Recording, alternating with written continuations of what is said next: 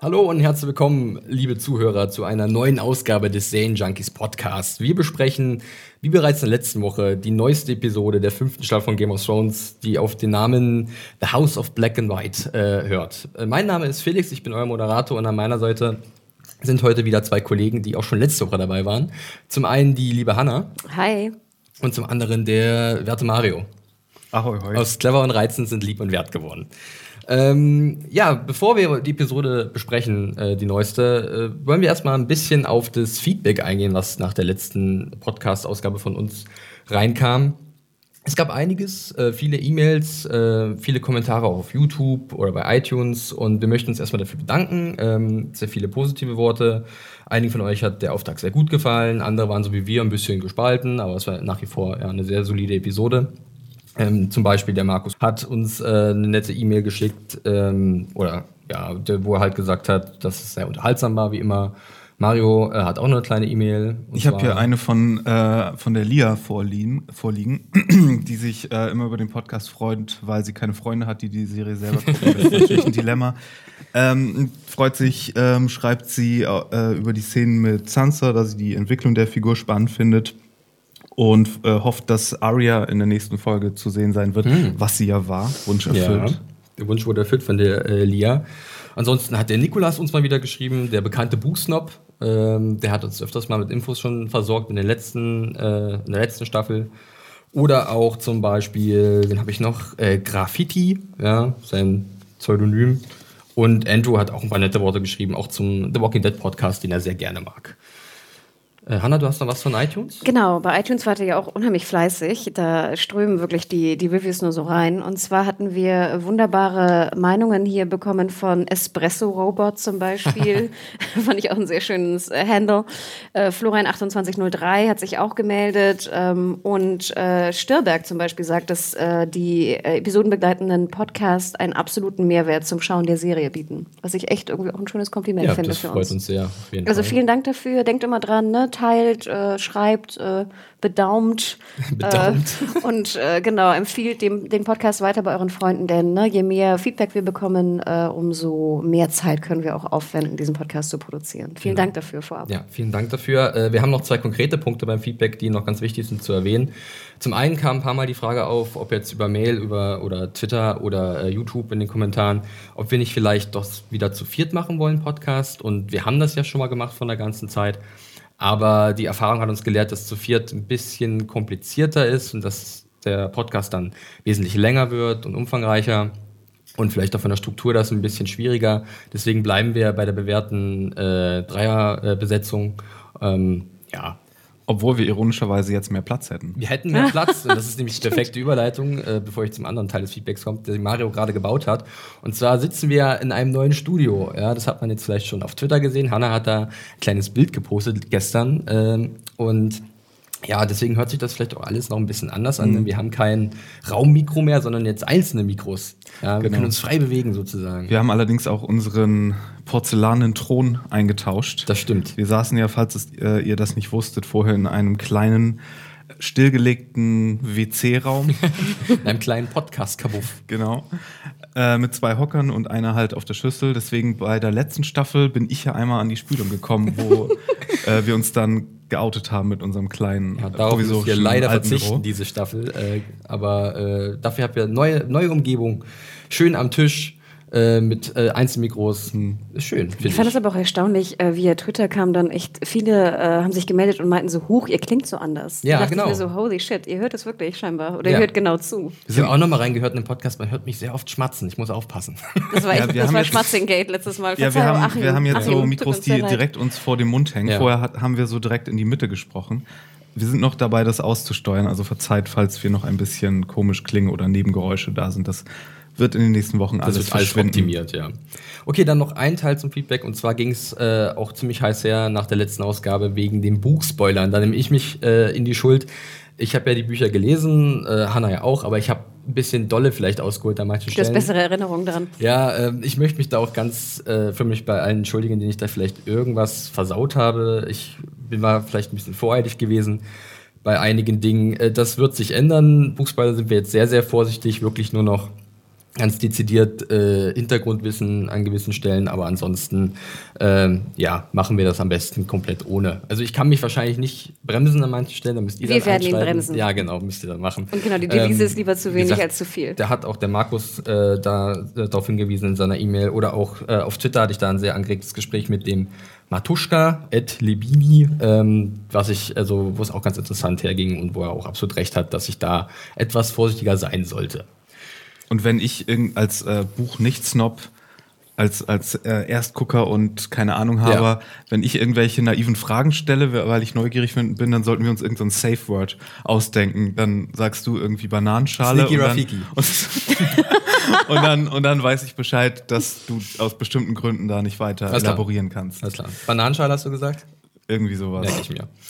Okay, das war's dann eigentlich auch schon zum ganzen organisatorischen Drumherum. Wir steigen sofort in die Episode ein, denn wie so oft bei Game of Thrones äh, steht einiges bevor. Zuvor aber noch der Hinweis, dass wir dieses Jahr von Sky gesponsert werden und ähm, da könnt ihr halt äh, je, die neue Episode der fünften Staffel von Game of Thrones immer parallel zur US-Ausstrahlung 3 Uhr nachts ähm, euch anschauen äh, auf Sky Go.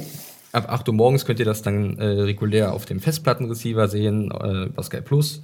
Und ab 27.04., sprich in wenigen Tagen, gibt es dann sogar schon immer montags 21 Uhr äh, die fünfte Staffel von Game of Thrones in der Synchronisation.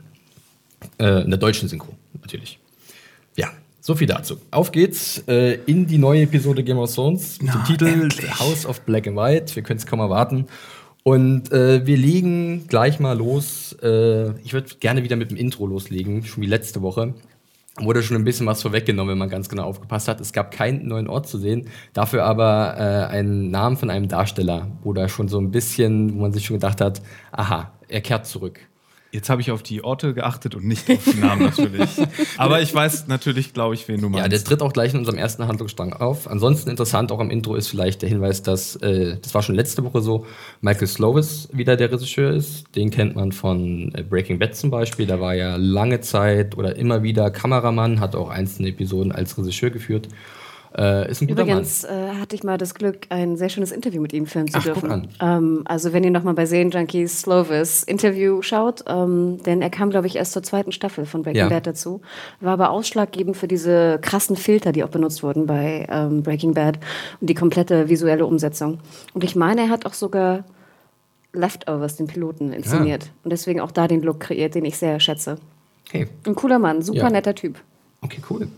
Schöne Nebeninfo hier für euch, liebe Zuhörer. Ähm, okay, starten wir mit äh, dem Handlungsstrang in Bravos. Das ist auch die Yes. erste Szene. Yes, Yes. Mario freut sich, die erste Szene der Episode.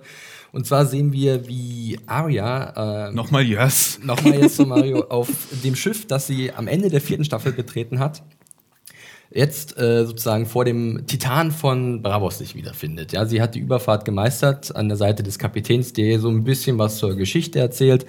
Und euer erster Eindruck von der Szene, also ganz ehrlich bei mir, ich fand's mega cool. Es sah super gut aus. Wahnsinn. Ja. Also war wirklich bombastisch. Letzte Folge war ich auch noch nicht ganz so von den Effekten äh, überzeugt, bis auf die Drachen, die waren cool, aber, aber das war sehr stimmig.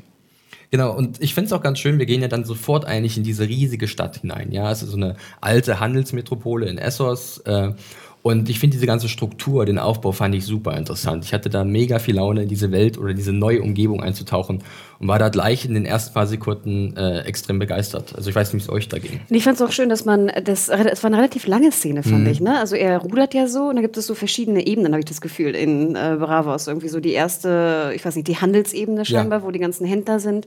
Ähm, und dann so die Kanäle und dann rudert er fast noch so ein bisschen raus und kommt dann erst zum, zum House of Black and White. Und ich muss auch gestehen, ich fand, das war Bombe. Und es war so ein bisschen so Venedig meets Speicherstadt Hamburg. Ja, Sowas, genau, Fischkopf. Hamburg. Ich habe die Fischköpfe wieder. Ähm, ja, ein bisschen. Ich habe auch ein bisschen nachgelesen. Also, sie haben sich auch wirklich orientiert an so äh, europäische Städte wie Amsterdam oder Brügge und so und natürlich auch Venedig. Aber ähm, ja, fand ich auch. Aber welche Stadt hat mehr Brücken als Venedig und äh, Amsterdam zusammen? Osaka. Osaka. Wir haben 100 Leute gefragt. Mario ist leider nicht dabei. Ähm, Ja, also ich fand es auch wirklich sehr cool designt und ich hatte auch dann irgendwie äh, sehr viel Lust, diese Stadt ein bisschen mehr zu erleben. Wir waren ja schon mal kurz da gewesen in der vierten Staffel. Äh, es war die dritte Episode, Breaker of Chains, wo halt Stannis mit Davos in Richtung äh, Barrows sich aufgemacht hat und da dann bei der Iron Bank war. Da haben wir nicht viel gesehen von der Stadt, aber jetzt wesentlich mehr. Ähm, darunter halt auch dieses House of Black and White, das wie so ein gigantischer Klotz, Genau. ein bisschen abseits von dem Hafen steht. Ich finde es ja alle- allein vom Look mit den zwei Türen irgendwie total spannend, was da wohl äh, hinter passiert hinter den Türen. Aber so wie das da steht, so mitten in der Stadt, so richtig prominent und mit so einem Steg und zum Wasser, da, da, da denkt man doch irgendwie, haben bestimmt doch mal die ein oder anderen Leute, die hier wohnen, mal sich gefragt, was da abgeht. Oder wissen die das alle und das ist nur für uns jetzt so geheimnisvoll? Ich weiß es nicht. Ja, Aber ich bin sehr gespannt, was da drin abgeht. Ja, genau. Also ähm, es wird ja auch dann später so ein bisschen angedeutet, dass halt die Personen aus diesem Tempel vielleicht ähm, einen bestimmten Ruf genießen in Bravos und gefürchtet werden. Also ist es vielleicht auch nicht umsonst gerade so angelegt, dieser Ort, dass er halt abseits von der Stadt mehr ist, Hm. als halt eine sehr besondere, sehr besondere Stätte ist. Ich wollte gerade sagen, wir sehen es ja nachher in der Szene in den Straßen, ne? Genau, wo dann richtig. der Typ kommt und auf einmal diese drei Mugger oder was auch immer das waren, weglaufen. Ja, Ne? genau. Ja, äh, Arya wird halt da abgesetzt von dem Kapitän ähm, und klopft an die Pforte, da geht erstmal keiner ran, oder geht, macht erstmal keiner auf. Und äh, dann erscheint ein etwas älterer Herr, der die, seine Miene nicht verzieht und sie doch relativ schnell wieder wegschickt. So witzig, die Szene. Die war auch vorher schon bei Jimmy Kimmel oder so, wurde die gezeigt. Genau. Als, Ach ja, äh, ich erinnere mich, da war sie die zu Gast gewesen. junge ne? Darstellerin zu Gast war, Marcel Williams. Und äh, deswegen die Szene kannte ich schon. Aber so witzig, wie er die Tür aufmacht und keine Miene verzieht und dann die Tür einfach wieder zumacht. Schon sehr gut. Ich dachte ja fast, sie machen an der Stelle jetzt sowas Fight Club-mäßiges.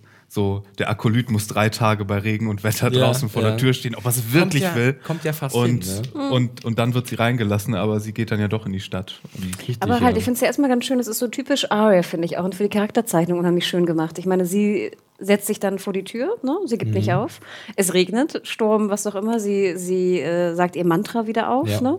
wo jetzt ja auch der, ähm, wie heißt der, Dingsbums fehlt jetzt also ja auch. ist, äh, Payne. Ist nicht mehr dabei, Nee, dann und der Polliver, den sie umgebracht Genau, hat. und natürlich auch hier ähm, äh, der Hound. der Hound, den Natürlich, wollte ich ja, sagen. genau.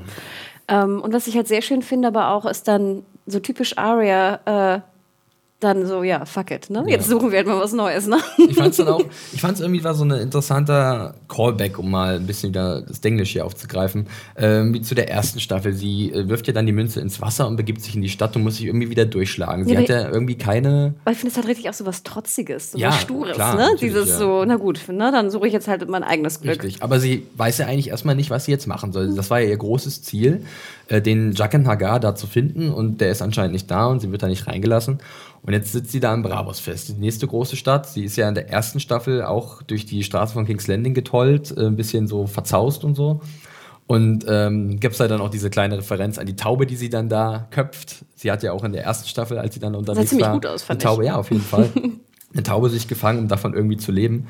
Ähm, ja, und sie kommt gleich so wieder so ein bisschen in Ärger. Das ist so klassisch Arya, ne? Das ist so ein, dieser, dieser Tomboy, die sich nichts sagen lässt und die auch sehr selbstbewusst ist oder selbstbewusst geworden ist. Ich dachte auch so, gegen drei Typen, ja, muss Ja. man auch erstmal hinkriegen als, wie alt ist Ja, in sie? einer fremden Stadt. Ja, sie ist jetzt, glaube ich, so elf oder zwölf. Genau, aber zu ihrem Glück kommt dann nochmal der ältere Herr, der einen finsteren Blick aufgesetzt hat und die drei Typen, die nehmen dann geschwind die Beine in die Hände. Und dann geht er mit ihr zurück äh, zum, zu diesem äh, House of Black and White äh, und äh, prüft sich da als äh, Jaqen Hagar. Was dachtet ihr in dem Moment? Ich fand's mega cool. Wussten wir das eigentlich? Ich hatte mich gefragt, hatten wir bei Serien Junkies davon berichtet, dass er wiederkommt? Wir hatten davon berichtet, es Ja. wurde so eine Weile, äh, war so ein bisschen unklar. Es gab, glaube ich, über sein, die Seite seines Agenten, gab es, glaube ich, so, eine, so, eine, so, ein, so, ein, so einen Hinweis, dass er eventuell wieder dabei sein könnte. Könnte er seinen Mund nicht halten? Wer weiß. Ähm, äh, nee, es war auf jeden Fall, es gab so diese Gerüchteküche und es wurde ja dann so ein bisschen indirekt bestätigt bei, glaube ich, bei der Premierenvorstellung äh, in London, wo die liebe Lenker gewesen ist. Da war er nämlich auch zu Gast. Ähm, und es, wie gesagt, es war auch sein Name, der halt in den Intros bei mir so, ähm, auch bei dem Intro so gesagt hat, ach, guck an. Und- äh, Tom, unser Mann in Hollywood, nee, ist ja, eigentlich ist es ja Thomas Kretschmann. Ne? Unser zweiter Mann in Hollywood Genau. ist, ist wieder bei Game Wobei ich Thomas dabei. Flaschier sehr viel mehr mag als Ja, Thomas das stimmt. auch. Das. Äh, und ich, ich, ich liebe ihn auch echt in der Rolle, bin froh, dass er zurück ist. Allerdings muss ich sagen, wir hatten doch mit Sky dieses tolle Event zum vierten Staffelstart, äh, wo wir das in dieser ähm, Charité-Ruine gezeigt haben, die erste Folge, mit sehr viel Bier und vielen Fans und das war ganz toll. Ja, und ihr wart auch dabei. Ein paar von euch. Stimmt, ein paar von, von den Zuhörern waren auch dabei. Ja, genau. Und da gab es aber, bevor die Folge anfing, so ein Promo-Video von Sky, was äh, dann Thomas Lochier auf Deutsch moderiert hat. Und das musste, also nichts gegen den guten Darsteller und alles, aber das war halt so richtig so ein Werbevideo, so Game of Thrones, die beste Serie der Welt. Und das moderierte er Haben dann Sie so nicht auch sogar so noch einen Husky umge- irgendwer daneben gestellt oder so, ein Hund? Ja, Also genau, das war so mit Direwolf so, mit so im, im Thronraum und Ja. warum er, und dann verkauft er uns quasi nochmal die Serie, die wir alle schon drei Staffeln geguckt haben. Aber wir dürfen ja auch Aber- nicht vergessen, ich meine, ich hatte ihn ja auch im Interview äh, kurz nach seinem Auftritt und es war ja, ich glaube, er ging davon aus, noch alle anderen gingen davon aus, dass es das jetzt war mit Game Genau. of Thrones. Weil einfach, äh, jetzt könnte man ja vielleicht mal ein. weiß Jetzt nicht, könnte man einen kleinen Buch-Spoiler vielleicht reinschreiben, wieder ganz vorsichtig. Ähm, ja, eigentlich trifft Arya in der Szene auf jemand anderen. Ähm, und diese Rolle wird jetzt wohl sehr wahrscheinlich äh, Jaqen Hagar übernehmen, was ich ziemlich cool finde. Ja, und das finde ich halt super bei Game of Thrones, Ja. dass man wirklich sagen kann, er, ist, hat, er hat seine Rolle super gemacht, er war ein super Fanliebling, also Ja. holen wir ihn wieder. Wie Ja. cool, bitte. Und ich fand es auch super cool, dass er wieder aufgetreten ist. Ähm, Und deswegen verzeihe ich ihm das auch ein bisschen mit Sky, weil ich immer denke, er dachte halt, es wäre over, ne? So ein bisschen. Ja. ich meine, es ist Nee, ist man ja vertraglich auch wahrscheinlich gehangen irgendwie, gefangen. Aber äh, deswegen, als ich ihn da gesehen habe, fiel mir dieses Video doch sehr ein. Aber es ist jetzt auch def- definitiv sehr spannend, was jetzt Arya da erwarten wird. Also natürlich, die Leute mit Buchwissen haben da eine gewisse Vorstellung, aber zum Beispiel Mario könnte man da fragen, ähm, was denn jetzt für sie da vielleicht kommen könnte in diesem Gebäude äh, unter der Anleitung von Jacken, ähm, was sie da erwartet. Also hast du da eine gewisse Vorstellung oder eine Idee oder eine gewisse Erwartungshaltung? naja, also ich denke mal, dass die sich selbst zur Assassinin ausbilden lassen möchte. Vielleicht selbst diesen Gesichtertrick lernen möchte, was weiß ich. Und ja, dass sie das verwenden möchte, um ihren Rachefeldzug Ja. auszuführen. Ja, auf jeden Fall eine logische Überlegung, ja. So, so viel. ich mag es auch wirklich sehr gerne eigentlich, also ihr dabei zuzusehen, weil es ist auch irgendwie ein Handlungsstrang, der halt komplett losgelöst von allen anderen verläuft und ist eine coole Darstellerin. Ich finde jetzt ihre neue Umgebung sehr interessant und ich habe da wirklich, also da haben sie schon einen richtig guten Einstieg für mich gefunden irgendwie in die Episode, muss ich ganz Ja. ehrlich zugeben. Ich bin auch froh, weil mir ging ja äh, zuletzt in der dritten Staffel so ein bisschen die Hound-Aria-Kombination Mhm. auf den Geist. Die war am Anfang sehr witzig, aber ich fand dieses ah, trotzige und er dann so der harte und Sich das ab- hatte sich irgendwann. das hatte sich irgendwann erschöpft Mhm. und sehr wiederholt. Und okay, das Finale war sehr cool mit äh, Brienne, aber jetzt bin ich froh, dass sie da in einer neuen Umgebung ist und laut dem, was wir schon berichtet haben, soll sie ja auch eine endlich ein neues Outfit bekommen.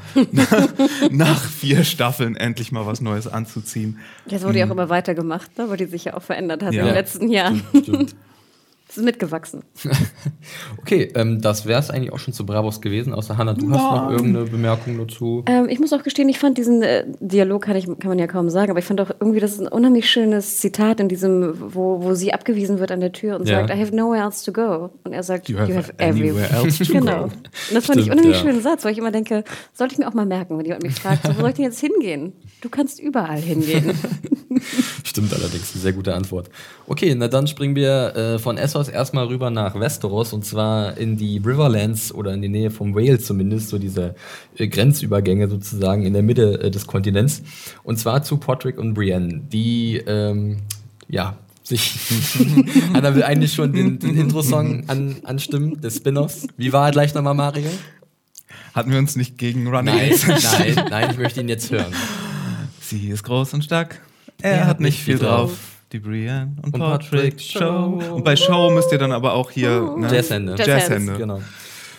Genau, die beiden ähm, sind halt äh, weiterhin unterwegs und kommen jetzt bei einer Taverne an. Ähm, ist es eigentlich wieder dieselbe Taverne? ich denke, ich denke Und vom, was für ein Ich Zufall. denke, vom, vom Drehort her ist es wieder dasselbe, bloß ein bisschen umgestellt. Es könnte sein, dass es nach wie vor dieses Inn at the Crossroads ist. Da kommen sie eigentlich immer wieder hin. Das ist auch so ein kleiner Running Gag, glaube ich, in den Büchern, weil immer da irgendwas ist. Aber äh, könnte möglich sein, ja. Ja, und da drin äh, gibt es erstmal was zu futtern und Patrick nach der Bedienung schöne Augen. der, Bar hat hint, äh, der Barmann hat, hat an den Wänden so überall so Holzschnitte von sich und den ganzen wichtigen Charakteren aus Game of Thrones. Genau, die alle schon da vorbeigekommen Die alle schon sind. da waren. Wie so eine äh, Freizeitattraktion, genau. Und wie es der Zufall will, Mario hat es gerade schon angesprochen, äh, entdeckt Patrick dann plötzlich Littlefinger damit drin sitzen Bam, bam, und bam. auch Sansa.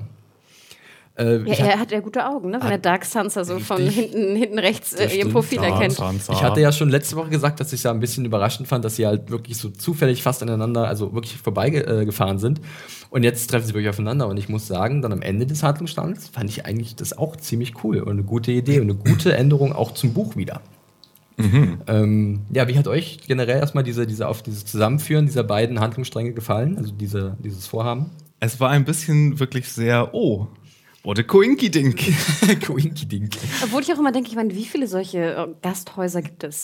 Ja, das stimmt allerdings. Also nicht viele, schätze ich mal. Und gerade wenn es wirklich at the Crossroads oder was auch immer ist, dann glaube ich schon, dass es recht wahrscheinlich ist, da auch jemanden Mhm. zu treffen. Das ist richtig, ja. Stimmt allerdings, also ich habe mir das dann auch so gedacht, also so unwahrscheinlich ist es eigentlich gar nicht, Ja. dass sie da irgendwie aufeinandertreffen. ähm, was dann ganz äh, spannend Aber- ist, ist dann auch das Gespräch mit Lilfi. Du wolltest was sagen, Mario? Nee, ich, ich fand diese ganze Szene vor allen Dingen sehr witzig. Erstmal wegen des Zufalls und zweitens wegen, wegen dieses Running Gags mit Brienne, Ja. dass sie ständig ankommt mit I'm here to save you, milady. I'm fine, thanks. Ja. Du hast es vorher noch nie geschafft, wirklich jemanden zu retten. Ja, das ist ja der Punkt. Das wird ja von Littlefinger mal wieder sehr gut ähm, dann, dann sozusagen entlarvt oder diese, diese Schwäche von Brienne. Ähm, fand ich auch eine eigentlich ganz coole kleine Szene. Äh, passt perfekt halt zu Aiden Gillen, der wieder seine Silberzunge spielen lassen kann und ihr dann doch relativ äh, schnell die. Ja, aber ich meine, das liest. muss ja auch Brienne klar sein, Ja, oder? Ich meine, absolut. sie hat jetzt irgendwie zwei Aufgaben und beide schon, sind ne? gestorben. So, hm. Okay. Ja, das ist es halt. Ja, Scheißschwur. Richtig, ja, sie ist, ist halt ein History of Failure, sagt er, glaube ich, Littlefinger an einer Stelle. Und er hat ja damit recht, ne? Und Sansa wird ja dann doch relativ schnell davon überzeugt, dass Brienne nicht der beste oder die beste Person wäre, die sich um sie kümmern sollte. Ähm, da sie halt weder die Mutter beschützen konnte, sie hat es weder geschafft, Arya äh, auch äh, aus dem Fängen des Sounds zu befreien oder sie zumindest zu retten. Warum sollte sie denn jetzt mit Renly. ihr mitgehen? Ja. Renly natürlich noch, klar, den Wo man sich ja auch so ein bisschen fragt, ich meine, Sansa fand ich ja gut, dass sie auch so den Mund aufmacht und da so Kontra gibt. Andererseits denke ich so, Sansa, sie hat nicht den beste Track Record, aber hat denn hier Littlefinger das beste Track Record? Das weiß Sansa ja wahrscheinlich nicht, Ja. oder? Ja, aber also Ich glaube, die Aussicht, bei Littlefinger zu bleiben, ist zurzeit einfach äh, besser. Und außerdem muss man ja mal sehen, dass er sie ja gerettet hat aus, Aus King's King's Landing. Landing. Ja. Und ich glaube, Littlefinger hat dir natürlich auch mal wieder gesagt, deine Mutter war mir so wichtig oder deine ganze Er hat Familie. Joffrey auf dem Gewissen. He gets Ja. shit done. Ja, und wir dürfen nicht er, hat vergessen- halt, er hat halt Ergebnisse. Ja. Und sie erwähnt ja auch, äh, glaube ich, dass Brienne halt äh, hier sich äh, genielt hat, ne, vor, Ja. vor Joffrey. Und nach wie vor halt diese Klinge hat Mhm. an der Seite, ne, mit diesem Löwenkopf. Motto, okay, das ist ein Geschenk der Lannister. Das ist jetzt nicht so cool, weil ich hasse die Lannister. Ja, außerdem hat noch nie jemand, also beziehungsweise Sansa noch nie von der gehört. Das war ja auch eine sehr kurzfristige Sache mit ihr Richtig, und Mutter ja. Cat. Stimmt. Dass Sie hat sie sich nur mal so, gesehen bei der Hochzeit von, von Joffrey und Martin. Ja, Aber sag mal, ich habe nicht so ganz verstanden bei der Szene, warum kommt es dann zum Eklat? Also irgendwie sagt ja, sagen beide so, nö, wollen wir nicht, aber du kannst gerne bleiben. Mhm. Ne? Und dann geht sie raus und boxt sich so durch durch die beiden äh, Guards.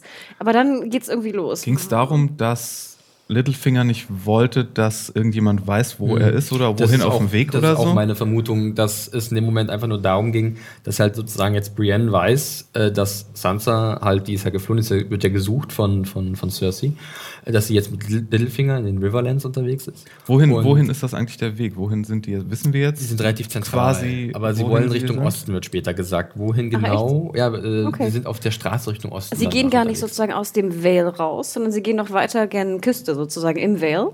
Ja, das ist das, also anscheinend. Also ich bin da auch noch ein bisschen unschlüssig, wo es direkt hingeht.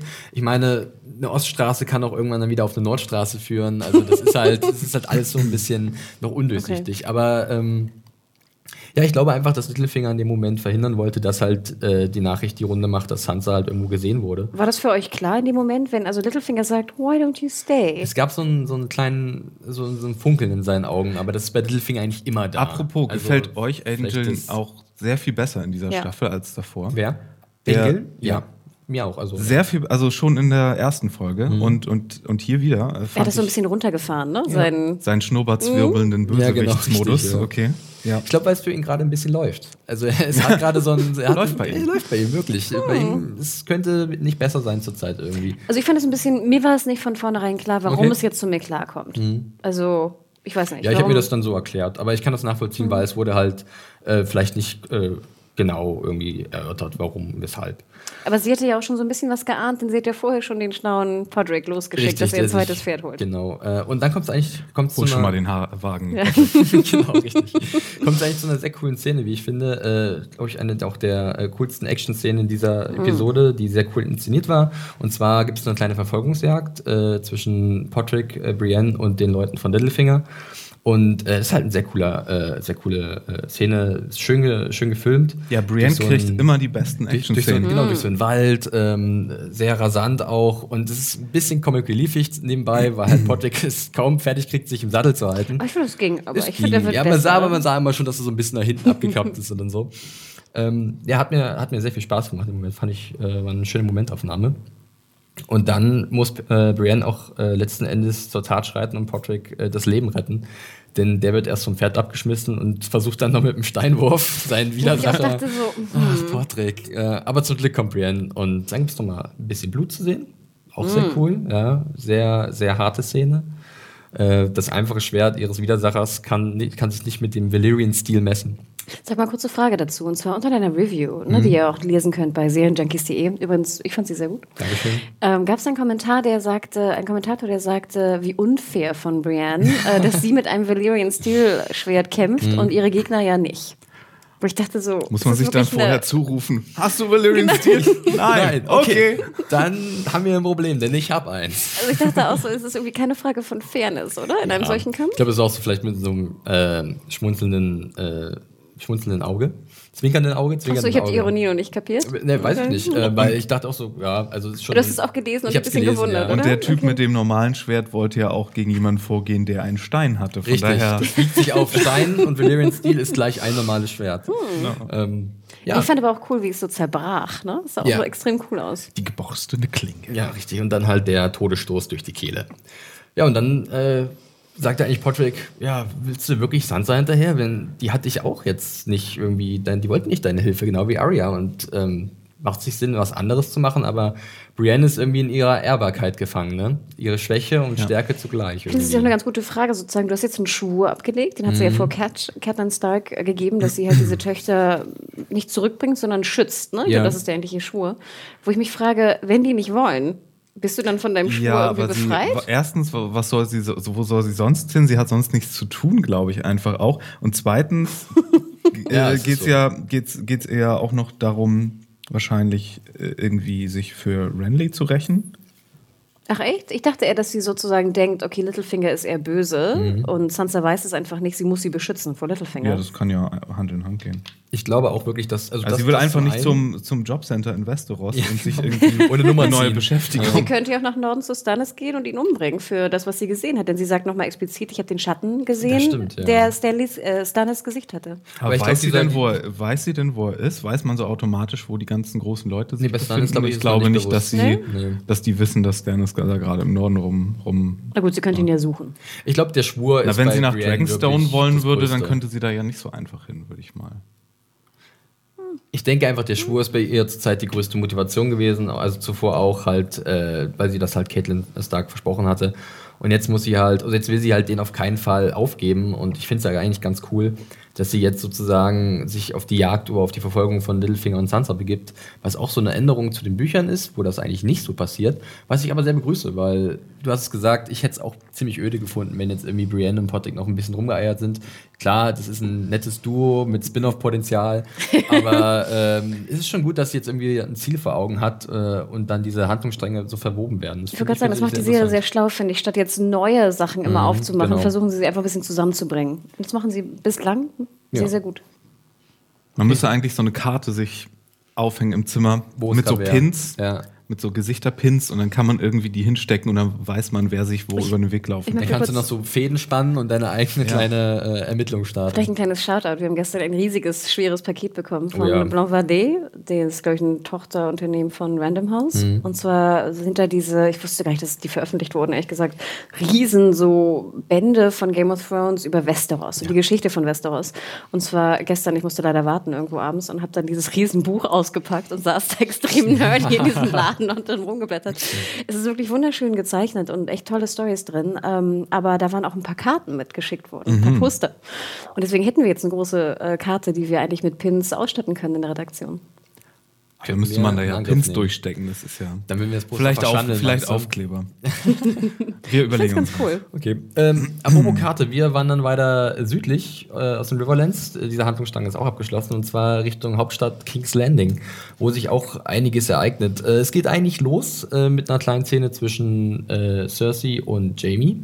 Und zwar wird Jamie halt äh, von der Königin zu, zu ihr befohlen. Und da steht eine Box auf dem Tisch und er öffnet die und da sieht man eine Art ausgestopfte Schlange mit einem Löwen. Fandet wer ihr das sah dachte- gut aus? Achso, was, was Wer dachte auch, dass da ein Kopf drin ist? Äh, ich nicht. Ich dachte auch nicht an den Ich Kopf. dachte, ich dachte, okay, wessen Kopf ist da Das jetzt? sah so, wer hat da einen so Kopf klein, ja, es war so klein irgendwie. Oder dachtest du, da wäre es ein kleines Mädchenkopf? Kleiner Mädchenkopf. Nee, ich, ich weiß nicht, ja. Ja, okay, das hätte gut sein können. Ja. Mhm. Ich fand nur, dass diese Schlange, die da so stand, die sah so plastikmäßig Sah ein, bisschen nach, aus. sah ein bisschen nach Nippes aus. Genau. Wie, wie, vom, wie vom Flohmarkt, ja, das stimmt. Ja, Und es sah halt einfach extrem nach Plastik aus. Souvenirshop Dorn. Ja wirklich, ja. Genau. Sie wollen eine Drohung aus, ausrichten? Mit uns ist das kein Problem. Der Souvenirschuppen Dorn. Ja, es ist wirklich eine Drohung. Und zwar hängt halt, wie gesagt, äh, zwischen diesen Zähnen der Schlange äh, ein Amulett, das halt Marcella gehört, der Tochter von Cersei. Die neu gecastete Tochter. Die neu gecastete Tochter, genau. Ähm, die äh, sehen wir auch später nochmal ganz kurz. Äh, dann, wenn wir nach Dorn kommen, ja. Ich bin ja sowieso auch großer Cersei-Fan. Ja. Ich hatte nur komischerweise, ich fand jetzt so im Halbdunkel, mit dieser wunderschönen Beleuchtung, fand ich sah äh, Nina Headey irgendwie aus wie Kira Knightley. Hab ich gar nicht drauf drauf. geachtet. Doch, es war ja. irgendwie ganz, ich weiß auch Okay. nicht, äh, ganz das komisch. kann ich gerade auch nicht ganz nachvollziehen, Ja. aber okay. Ich hatte irgendwie so, so einen Kira noch Knightley mal- Flashback. Hatte ich vorher auch noch nie gehabt, aber irgendwie in dieser Szene fand ich, ähm, war das irgendwie ganz extrem, Mhm. keine Ahnung. Aber was denkt ihr? Wenn ihr denkt, ich spinne, dann ja. Ja, also Cersei ist ja ziemlich sauer. Ja, verständlicherweise ist ihre kleine Tochter, die einst von Tyrion nach Dorn geschickt wurde.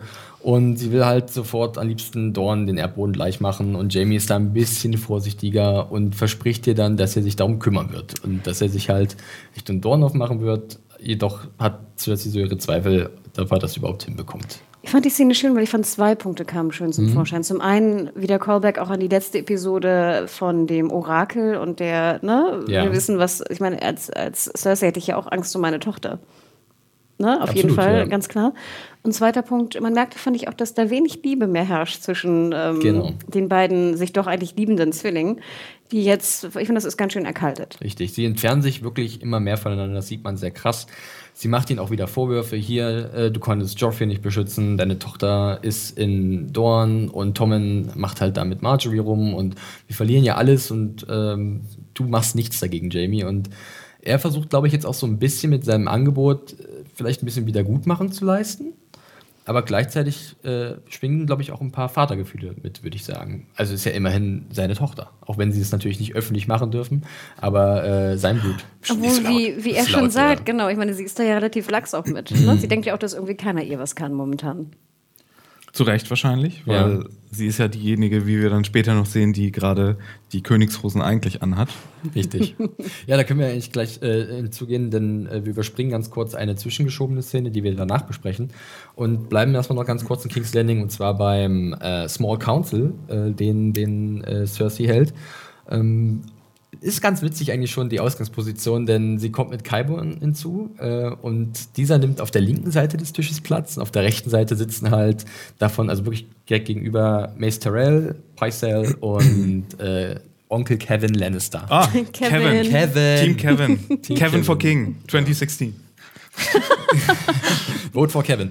Ähm, ja, und es wird schon ganz deutlich, irgendwie, dass Cersei halt immer noch alle Fäden in der Hand hat und ähm, sie spricht halt für den König und Mace Tyrell wird ziemlich witzig irgendwie wieder beiseite geschoben. Hier, jetzt bist du nach deinem, nach deinem Job als Master of Ships, Ich, wirst ich du finde Master of ich find es Coin so witzig. Er wurde ja schon als so ein bisschen äh, softerer König dargestellt, aber in dieser Szene, ich fand es so witzig, wie er da sitzt. Und er klang wie, kennt ihr diesen Schauspieler Wilfred Brimley heißt er, glaube ich? Mhm. Der mit äh, diesem, diesem Schnauzbart, der immer so ein bisschen auch aussieht wie so ein. Ähm, Ja, dem sahst du aus wie so ein, wie so hier Antje vom Ja, Blair. genau, genau, genau sowas. Und, und er sprach in dieser Szene ganz genauso und sitzt da so, yes, I would love to.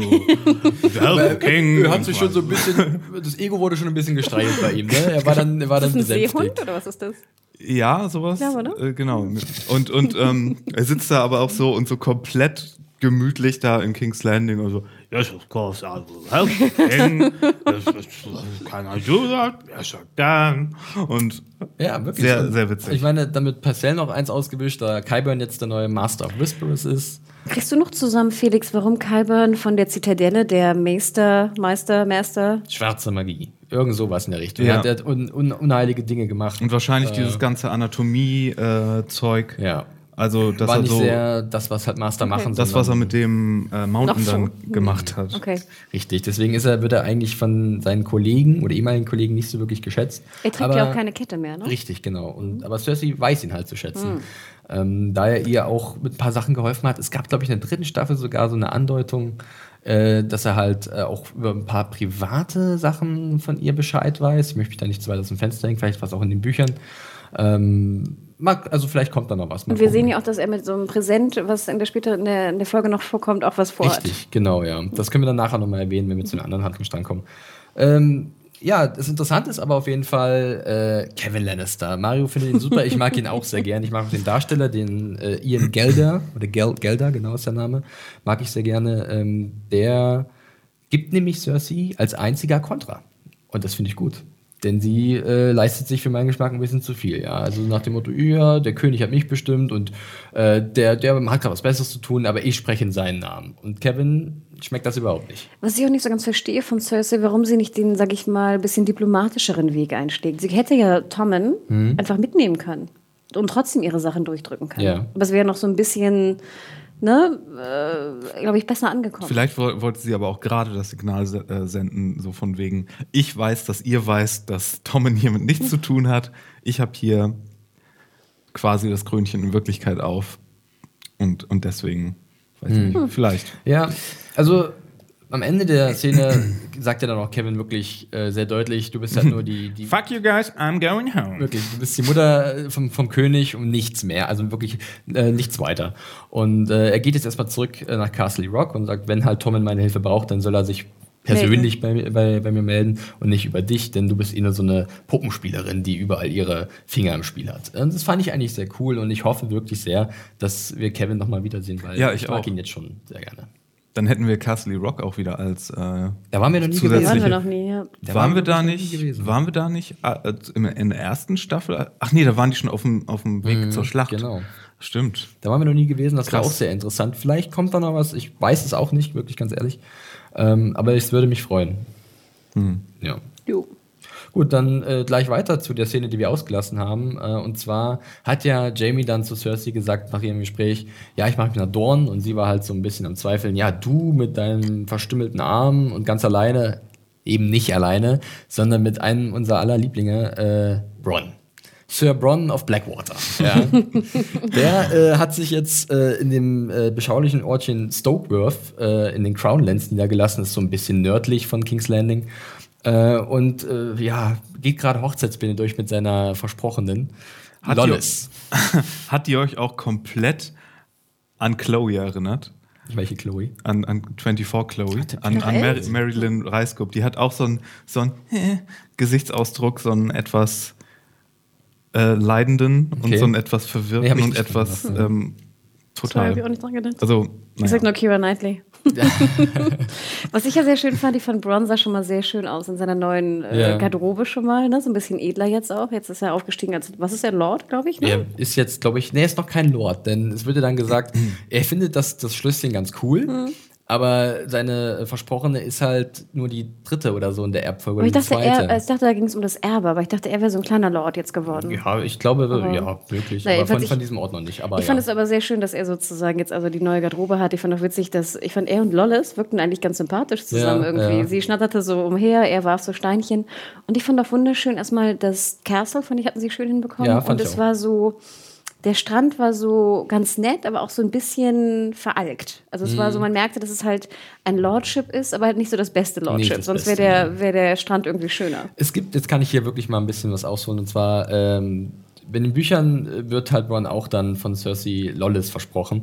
Und ähm, Lollis ist da ein bisschen anders. Äh, die tritt schon vorher in Erscheinung. Und zwar, ihr könnt euch erinnern, es gab, glaube ich, in der, was, in der zweiten Staffel, als diese Unruhen gab in der Stadt, äh, wo, wo äh, Joffrey angegriffen wurde Mhm. und wo die ganzen Edelleute auch angegriffen wurden. Da war halt auch in den Büchern Lollis darunter und die wurde halt ja, von den Pöbel in dunkle Gassen geschleppt und da wurden unaussprechliche Dinge mit ihr getrieben. Und äh, von daher ist es eigentlich auch nicht so wirklich die beste Partie.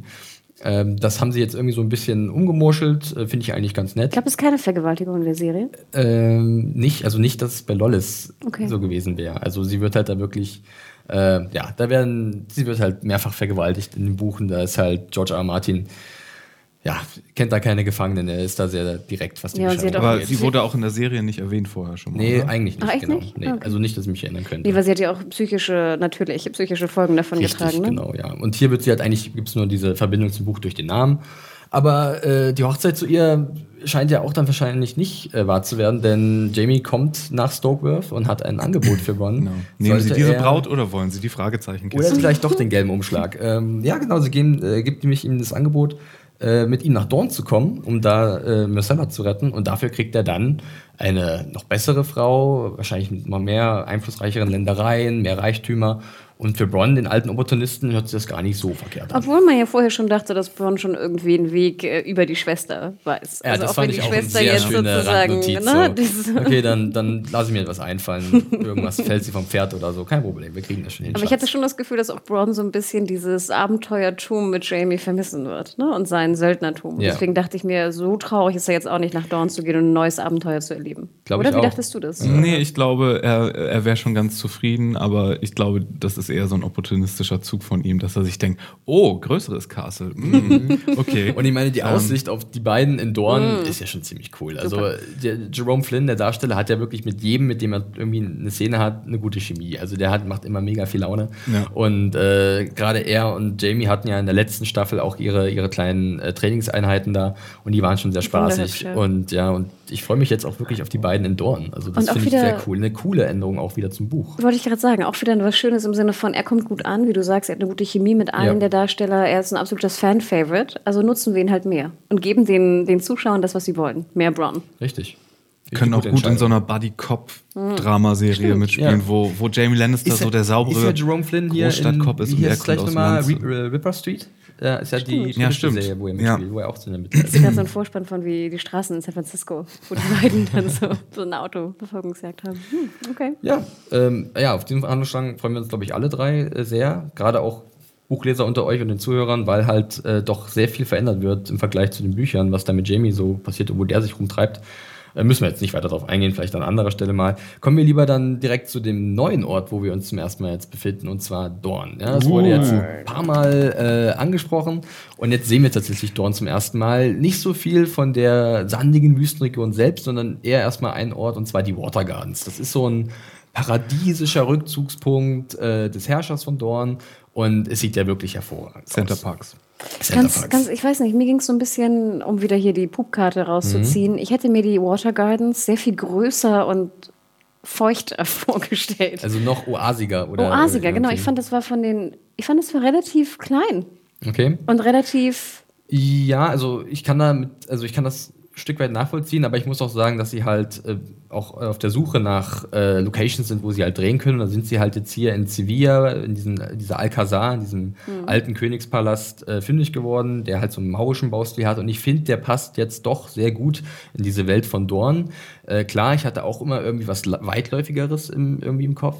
Aber jetzt, wo ich das gesehen habe mit den Palmen und ähm, ja, mit diesen Parkanlagen, äh, muss ich sagen, dass mir das doch sehr gut gefallen hat. Außerdem, wenn man sich, wenn man mal hingeht zu solchen berühmten Städten oder zu so berühmten alten Sachen, in Schlössern oder sonst was, dann sind die doch oft sehr, sehr viel kleiner als das, was man sich vorgestellt hat. Also gut. Und jetzt natürlich durch Fantasy-Welt, das ist noch sehr viel größer. ich ne, weiß nicht, wie groß das der. Martin da beschrieben hat in Ja. seinem Buch, aber Also ich war ein bisschen enttäuscht. Ich hatte mich sehr auf die Water Gardens gefreut. Mhm. Ich, hätte, ich hatte auch die Bilder vorher gesehen von den Dreharbeiten und hätte gedacht, dass sie mit, mit äh, Special Effects noch ein bisschen was, ein bisschen Wasser dazu Ja. bauen oder ein paar Pools oder Wer so. weiß, vielleicht kommt ja noch was. Ne? Ähm, ich fand es, also wie gesagt, ich war ein bisschen enttäuscht. Mhm. Ich fand aber schon allein die erste Szene, ich glaube, es fängt ja an, die, die Szene mit dem Schlangenring von Ja, äh, Elaria. Armring, ne? Mhm. Oh, holy shit. Und Ja, sie sah auch fantastisch aus und hatte Ja. auch super das Kleidung. Kostümdesign wirklich hervorragend. Der Szene, das Einzige, was halt negativ heraussticht, ist, glaube ich, dieses Barbie-Kleid von Myrcella, dieses rosane, fluffige. Das fand ich aber wiederum auch ganz schön, weil es wieder so auch ihre, ihre, Ja, wahrscheinlich, ihre ihre, ne, Unschuld, genau, ja. und ihres Mädchen-Dasein und so auch wieder verdeutlichte, gerade im Vergleich zu den Sand Snakes, beziehungsweise im Vergleich zu Elaria, Mhm. die halt einfach extrem dominant und mächtig und kräftig aussah, Ja. in, mit den Schulterpolstern und diesem Leder so über, über dem, dem Busen und wie gesagt, diesem supergeilen Ring mit der Schlange. Das stimmt. Ja, wir sehen halt, wie gesagt, ganz kurz aus der Distanz halt äh, Myrcella und äh, Tristan, einen Sohn von Doran Mattel. Und, aber eigentlich geht es wesentlich mehr um Elaria und äh, besagten Doran Mattel. ähm, denn Elaria ist Kön so. König Bashir. Ist so Genau, genau DS9-Fans äh, an die ist, Front. ist so, ist, Ilaria ist ein bisschen sauer, ne? Ganz klar. Ihr äh, Göttergatte, der Oberin, ähm, wurde umgebracht und sie will Rache dafür nehmen. Auch nicht nur dafür, sondern auch für alles, was halt Dorn angetan wurde. Und Doran macht nicht viel. Der ist nur, der, der brodelt nur Der so vor sich hin. Ja, und sie möchte ja nicht Rache, dass sie jetzt irgendwie eine Kriegserklärung äh, ausgibt, sondern sie möchte am liebsten Marcella in ihren Einzelteilen, zumindest in aber ihren was Einzel... ja, was ja eine Kriegserklärung eigentlich bedeutet. Ich denke schon, dass es dann die Konsequenz wäre. Aber ich ne? finde, es ist schon halt eine, es verdeutlicht schon ihre, ihre Rolle, wenn man sagt, sie möchte halt einem unschuldigen Mädchen äh, die, die Finger abschneiden und zurückschicken. Das ist was anderes, als wenn ich sage, okay, wir machen jetzt Krieg gegen. Ja, es geht auch ums Landing. Prinzip, ganz Genau. klar. Ne? Also sie sagt auch hier, die Sand Snakes sind auf meiner Seite, die werden noch nicht gezeigt. Das ist so ein kleiner Teaser schon mal, dass sie genannt werden. Ähm, Und die Bevölkerung sei auf und die ihrer Bevölkerung Seite. ist auch auf der Seite, denn Oberyn war sehr beliebt, so viel sei gesagt, auch aus den Büchern. Äh, diese beiden Charaktere, Oberyn und Doran, sind doch sehr verschieden. Mario, du guckst so ein bisschen, das möchtest du. Äh, Ich wollte nur eine Zwischenfrage stellen. Ja. Und zwar war ich mir nicht ganz sicher. Sollte, sah das nur so aus oder sitzt der König in einem Rollstuhl? Er sitzt in einem Rollstuhl. Äh, er hat eine, ja, er hat eine Krankheit. Da habe ich jetzt auch ein paar Mal schon gelesen bei den Kommen, äh, Kommentaren unter meiner Review, dass manche Leute gedacht hätten, es würde ein bisschen prominenter irgendwie zu sehen sein oder ein bisschen deutlicher gemacht werden.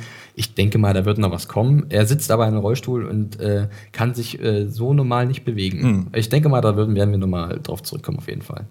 Okay, cool. Also es hat mit seinen Beinen zu tun. Ne? Richtig, ja.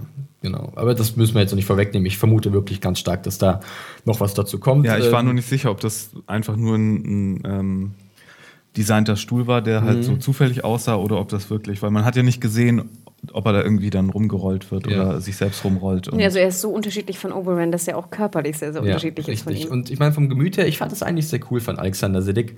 Äh, ich bin ja nicht der größte Science-Fiction-Fan. Ich habe es in meiner Review erwähnt, dass er bei äh, Star Trek äh, Deep Space Nine mitgespielt hat oder auch bei 24. Äh, selbst äh, habe ich da nie reingeguckt, aber ich kenne Siddig aus diversen Spielfilmen und auch anderen Serien, so äh, kleinen Nebenrollen. Und ich mochte ihn eigentlich auch in der Szene ganz gerne, weil ich finde, er bringt das ganz gut rüber, dass er halt doch also er ist beherrschter als Elaria, ganz klar, auch beherrschter als sein Bruder. Aber man merkt ihm an, dass er, dass er gerade am Arbeiten ist. Irgendwas brodelt ihm ihn. Also er ist sehr getroffen von dem Tod seines, seines Bruders. Und ich denke mal, er wird schon irgendwie äh, Pläne in die Wege leiten, um doch Vergeltung zu suchen, aber auf seine Art und Weise. er kann diese Brütende ganz gut, ja. Ja, ne? Und Ich habe letztens erst erfahren, äh, habe ich euch ja vorhin erzählt, dass er der Neffe ist von Malcolm McDowell. Mhm. Das fand ich sehr interessant. Kleiner Fun Fact. Fun Fact. Ja, ansonsten, wir sehen noch ganz kurz seinen Leibwächter, Areo Hota, ähm, wird von äh, dem Hühnen Deobia Opere, äh, ein englischer Darsteller, gespielt. Deobia Operei oder Hashtag. Operei. Hashtag Deobia Operei. Äh, auch ganz cool eigentlich zur Änderung, denn in den Büchern ist das so ein äh, älterer Herr mit weißem Haar und auch helle Haut und Vollbart. Und hier haben sie halt äh, einen äh, dunkelhäutigen Darsteller gewählt, was ich eigentlich ganz cool finde. Warum denn nicht? Hatte der irgendwas gesagt? Er hat Ja. halt erst Alaria, äh, Elaria Ach ja, stimmt, genau. Ja, aber ich fand das war ganz interessant, weil er, er befingert dann ja so seine. Ja, genau so, ja, wenn irgendwas ist, ne? genau, dann, seine, wie nennt man das? Sense? Nee, was heißt das? Eine. das war so eine Axtstabwaffe, also Halb so ein bisschen. Also im Buch hat er halt so eine richtige Axt und hier haben sie sich was Schönes einfallen lassen. Es gibt dazu auch ganz coole Features von HBO. Da sieht man mal äh, den Waffenschmied äh, der Serie, der halt darüber spricht, wie er die Waffen aus Dorn gestaltet hat. Das ist sehr empfehlenswert, hatten wir auf unserer Seite mal verlinkt. Ähm, könnt ihr euch gerne nochmal angucken. Aber es war ja schon in der Szene, es wirkte so, als ob er im Sinne von so, ja, jetzt sag mir, ob ich sie umbringen soll. Und dann Na. Siddiq so, "Hm, nee, heute mal nicht. Ich glaube, vielleicht hat er auch nur so eine Fliege weggescheucht oder so. Ach, glaubst du echt? Ich fand das Na, ich weiß nicht, weil der, der Doran, also er sagt ja, Doran sagt ja auch, dass er halt Ilaria äh, sehr ins Herz geschlossen hat, weil sie halt seinem Bruder äh, gut getan hat. Und ich meine, klar, Areo wird vielleicht sagen, wenn irgendwas ist, dann bin ich da, weil das wird wahrscheinlich in den nächsten Folgen noch sehr deutlich werden, ist halt ein besonderer Leibwächter. Ne? Und eine gewisse Loyalität ist da zu sehen. Aber ob er dann so weit gehen würde. Ich fand das schon ein krass eindeutiges Zeichen. Hm, okay. Also mir auch ein Tick zu eindeutig, aber ähm, fand ich, es machte auf jeden Fall die Spannung noch einen Tick größer, weil also da in der im Machtgefüge von Dorn scheint es ja auch ein bisschen zu brodeln. Ja, auf jeden Fall. Gut. Ja, sonst noch was zu Dorn. Ansonsten äh, gehen wir gleich von ganz unten im Süden nochmal nach ganz oben in den Norden von Westeros und zwar zur Wall. da hatten wir uns ja letzte Woche so ein bisschen, waren wir nicht so ganz zufrieden, war wieder ein bisschen bieder und der Handlungsstamm Mans war nicht, oder Mans, Mans, um Mans Raider war nicht so befriedigend, zumindest für uns. Aber jetzt finde ich, wird es eigentlich ganz cool. Also mir hat es wesentlich besser gefallen als in der letzten Woche. Der Einstieg macht eine kleine, nette Szene mit Gilly, äh, der Tochter von Stannis, Shireen und Sam. Ähm, Gilly und äh, Shireen äh, lesen ein bisschen, also Shireen bringt Gilly das Lesen bei. Sie kann jetzt schon ein S, es ist äh, nicht unwichtig. Und Sam wälzt selber Bücher. Ähm, wie fandet ihr die kleine Szene? Ich fand die eigentlich ganz, ganz schön. Ich musste sehr lachen, wie Sam dann so seine, seine so eine Ja, Klugscheißer-Info irgendwie aus, dem, aus, dem, aus dem Hintergrund brachte. Ostrich. Ich habe gerade mal das S gelernt, du Arsch. Ja, genau, genau, und dann, ja. äh, da musste ich sehr lachen. Nee. Ja, dann gibt es ja so ein bisschen Nebeninfo zu dieser Grayscale-Erkrankung, diese Art Versteinerung des menschlichen Ja. Körpers. Fand ich jetzt nicht so besonders, aber war nettes Hintergrundwissen und äh, ja, vielleicht wird es ja nochmal nützlich. Ich fand auch schön, Shireen mal wieder zu sehen. Ja. Und ihre dann später Können auftauchende wir auch Mutter. namentlich gerne benennen. Carrie Ingram heißt die. Darstellerin. Ich mag die eigentlich auch sehr gerne. Die ist eigentlich ganz äh, süß und niedlich. Und es war auch so ein bisschen so ein Callback im Sinne von, ich habe ja auch hier Davos genau, das Lesen beigebracht. Also. Und dann wird es aber so ein bisschen, weil, also ich mag halt die Darstellerin, die dann auftritt, nicht so gerne. Und zwar Tara Fitzgerald, beziehungsweise ich mag ihre Figur nicht so gerne. Celisi oder Cel Celise? Celise? Celisi klang wie, Celisi, wie. Cersei und Khaleesi Ja, zusammen. genau. S- Salis, Celise, wie auch immer man sie richtig ausspricht, äh, die Frau von Stannis. Ja, die ist so, so pseudo-böse. Ja, die ist auch so ein bisschen verrückt und seltsam und ich, ich finde sie halt ähm, nicht so spannend, muss ich ganz ehrlich zugeben. Für mich sieht die immer so aus wie die aus der Erie. Ja, wie- ein bisschen. Lysa, die hat so ein die hat bisschen. so ein Genau. bisschen Ja. Touch Crazy von, von der. Und das auch. Orakel. Ich finde, das ist so ein Schlag. Die sehen irgendwie alle gleich aus. Ja, gut, aber die Szene war halt jetzt auch nicht. Sie sagt halt dann äh, hier, äh, kleine, kleine äh, Shireen, pass auf, Whitelings sind böse. Genau, ich denke, das war so ein bisschen auch wie Ja. schon in der ersten Episode, dieses nochmal diese Verdeutlichung, dass halt Wildlings irgendwie ein bisschen böse mit dem Holzhammer, und genau. aber ja. Okay. Ja, es wird dann aber äh, dann wesentlich spannender und zwar als äh, John auf Stannis trifft, mit dem er eine kleine Audienz hat. Äh, Davos ist auch dabei und das Thema da ist, dass halt Stannis ganz gerne die Whitelings zum einen hinter sich haben möchte, was wahrscheinlich nicht klappen wird, da äh, sie halt sich nicht irgendwie einem König beugen und dass er auch ihren Anführer umgebracht hat. Und dann versucht halt Stannis irgendwie die Leute aus dem Norden, also diese Bannermen der Starks, hinter sich zu bringen. Und da kriegt er halt auch Nachricht von einem Bannerman, den Mormonts, ähm, das ist die Familie von Jorah Mormont, dem ehemaligen Lord Commander der Night's Watch, dass sie sich nur einbeugen, und zwar einem Stark. Aber Starkes Stück. ein starkes Stück, aber es gibt eine Möglichkeit. Und zwar, äh, John ist wie bekanntermaßen ähm, der Bastardsohn von Eddard Stark und Stannis kann als König ihn zum voll- vollwertigen äh, Stark machen. Zum Lord of Winterfell. Lord Zum of Winterfell. Posterboy seiner Kampagne. Ja, ähm, wäre ähnlich wie bei Ramsey und, und Bolton, ne? Also, also äh, Bruce Bolton, durch den König wurde auch Ramsey zum vollwertigen Bolton gemacht. Ähm, ja, aber obwohl John diesen, diesen, diesen Wunsch schon immer hatte, dieses Zugehörigkeitsgefühl zur Familie, will er es am Endeffekt nicht machen. Er ist so anständig Ist das, ist das eine Oh, gute echt? oder eine schlechte Entscheidung? Oh, es ist so, so John irgendwie. Es ist, so, John, Ja. Ich habe es halt so gesehen, dass er halt wirklich da wieder so krass nach seinem Vater kommt, also nach Eddard. Ja. Ähm, beziehungsweise nach dem, was halt er gepredigt hat. Er ist du so- stehst er zu ist deinem so- Wort, du hast deinen dein Schwur abgelegt, Ja. den brichst du nicht. Er ist so auf der, auf der ähm, Alliance-Skala äh, von, von Dungeons and Dragons wäre er, würde man ihn Lawful Good nennen. Ja. Aber generell die Entscheidung für euch nachvollziehbar im Sinne des Charakters oder Im Sinne der Dramaturgie, ja. Ja. Also Weil auf einmal, ähm, ja, am Anfang war er gar nicht so, so begeistert davon, bei der Nightwatch zu sein. Und ich, ich schätze mal so zwischen Staffel 2 und 3 ist es dann irgendwie passiert, dass er dann sich doch so als Man of the Night's Watch Ja. fühlt und Ja, es passt schon irgendwie. Es ist nur irgendwie. Und natürlich wollen wir es Stannis auch nicht zu einfach machen. Das stimmt. Äh, da soll ja politisch noch ein bisschen mehr Kuddelmuddel passieren, aber ja. Ich hätte mir gewünscht, dass man sozusagen das Überlegen von ähm, äh, Kit Harington noch ein bisschen mehr sieht irgendwie. Also weil ich denke, wenn, wenn der größte Traum deines Lebens, den du eigentlich schon längst abgehakt hast, weil der nie passieren wird, Ja. wenn der auf einmal zum Greifen nah ist, also wirklich nur ein, ja, okay, Mhm. dann hättest du den größten Traum deines Lebens.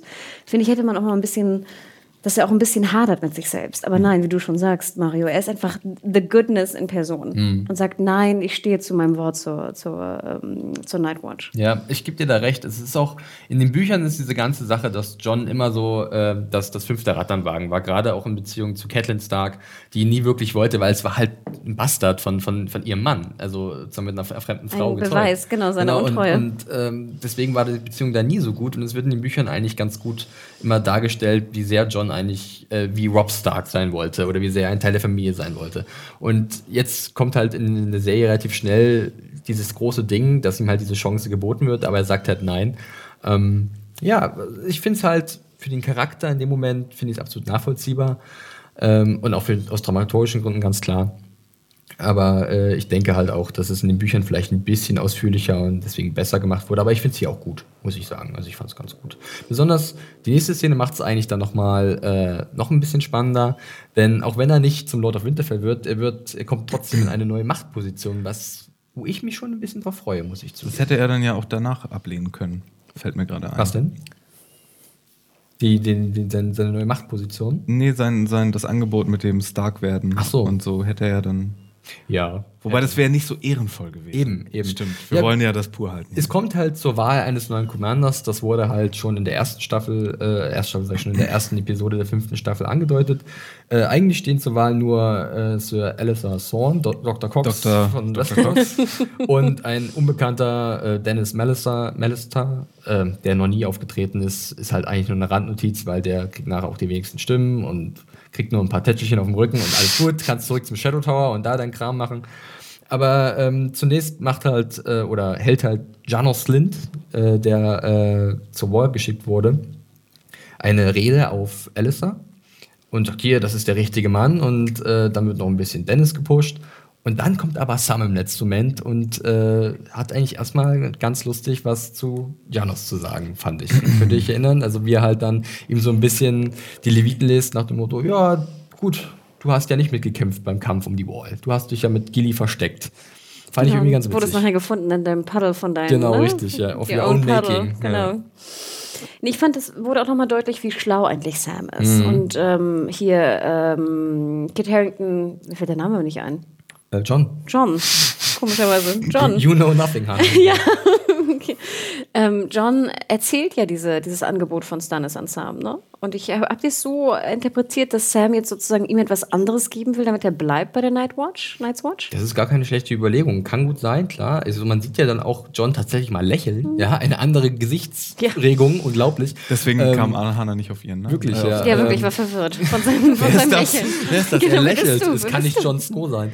Ähm, ja, schon. Ich glaube, da bist du gar nicht so auf der falschen Fährte, denn man merkt dann schon, dass er halt doch gerne Verantwortung übernehmen möchte und äh, dass er dann doch da gerne die übernehmen will. Also als dann sozusagen diese Wahl vonstatten geht und gut, Master Emmon im letzten Moment halt noch den entscheidenden Chip drauflegt. wo ich Oh, auch das war dachte, schon Fand sehr cool. ganz ja, schön. das war, das war ganz cool, klar. Ähm, da dachte ich, okay, er freut sich jetzt darüber und hat jetzt eine neue Bestimmung gefunden. Fand ich sehr schön. Und wie gesagt, die, die Schleue, nennt man es so, die Klugheit von Ja. Sam verdeutlichen, dass er auch wirklich ihn da durchgedrückt kriegt. Und ich fand, das war auch eine Szene im Buch, an die ich mich sehr gut erinnere, weil ich es unheimlich spannend fand. Ja. Diesen, diesen diplomatischen Kampf äh, zwischen den einzelnen Parteien in der Night's Watch. Das war auch im Buch eigentlich noch ein bisschen expliziter, denn äh, da gab es noch mehrere Kandidaten und da wurde Genau. halt immer gemauschelt, wie, welche Stimmen kriege ich noch, wir lang. können mit denen überzeugen. Und äh, diese ganzen auch wieder innenpolitischen Dinge oder Aspekte an der Wall sind da hier jetzt ein bisschen kürzer gekommen, aber es war trotzdem sehr gut umgesetzt, fand ich, weil es ist vielleicht auch ein bisschen ermüdend, wenn Gab's die halt da- das über, über Folgen immer wieder ausbreiten. Gab es da auch diesen kleinen Fun-Fact über den jüngsten Commander, damit Ich- gerechtfertigt sein, wird, nee. damit gerechtfertigt wird, Sam dass Jon ja Snow jetzt plötzlich ja, äh, ist ja als wirklich eine richtige Leseratte und der hat immer wieder seine Bücher und haut immer wieder solche Sachen Ja. raus. Ja. Zumal in den 900 Büchern ist er doch noch viel jünger, ne? Da müsste er doch jetzt so 16 sein, oder? John meinst du? Ja? Ja, ungefähr. genau.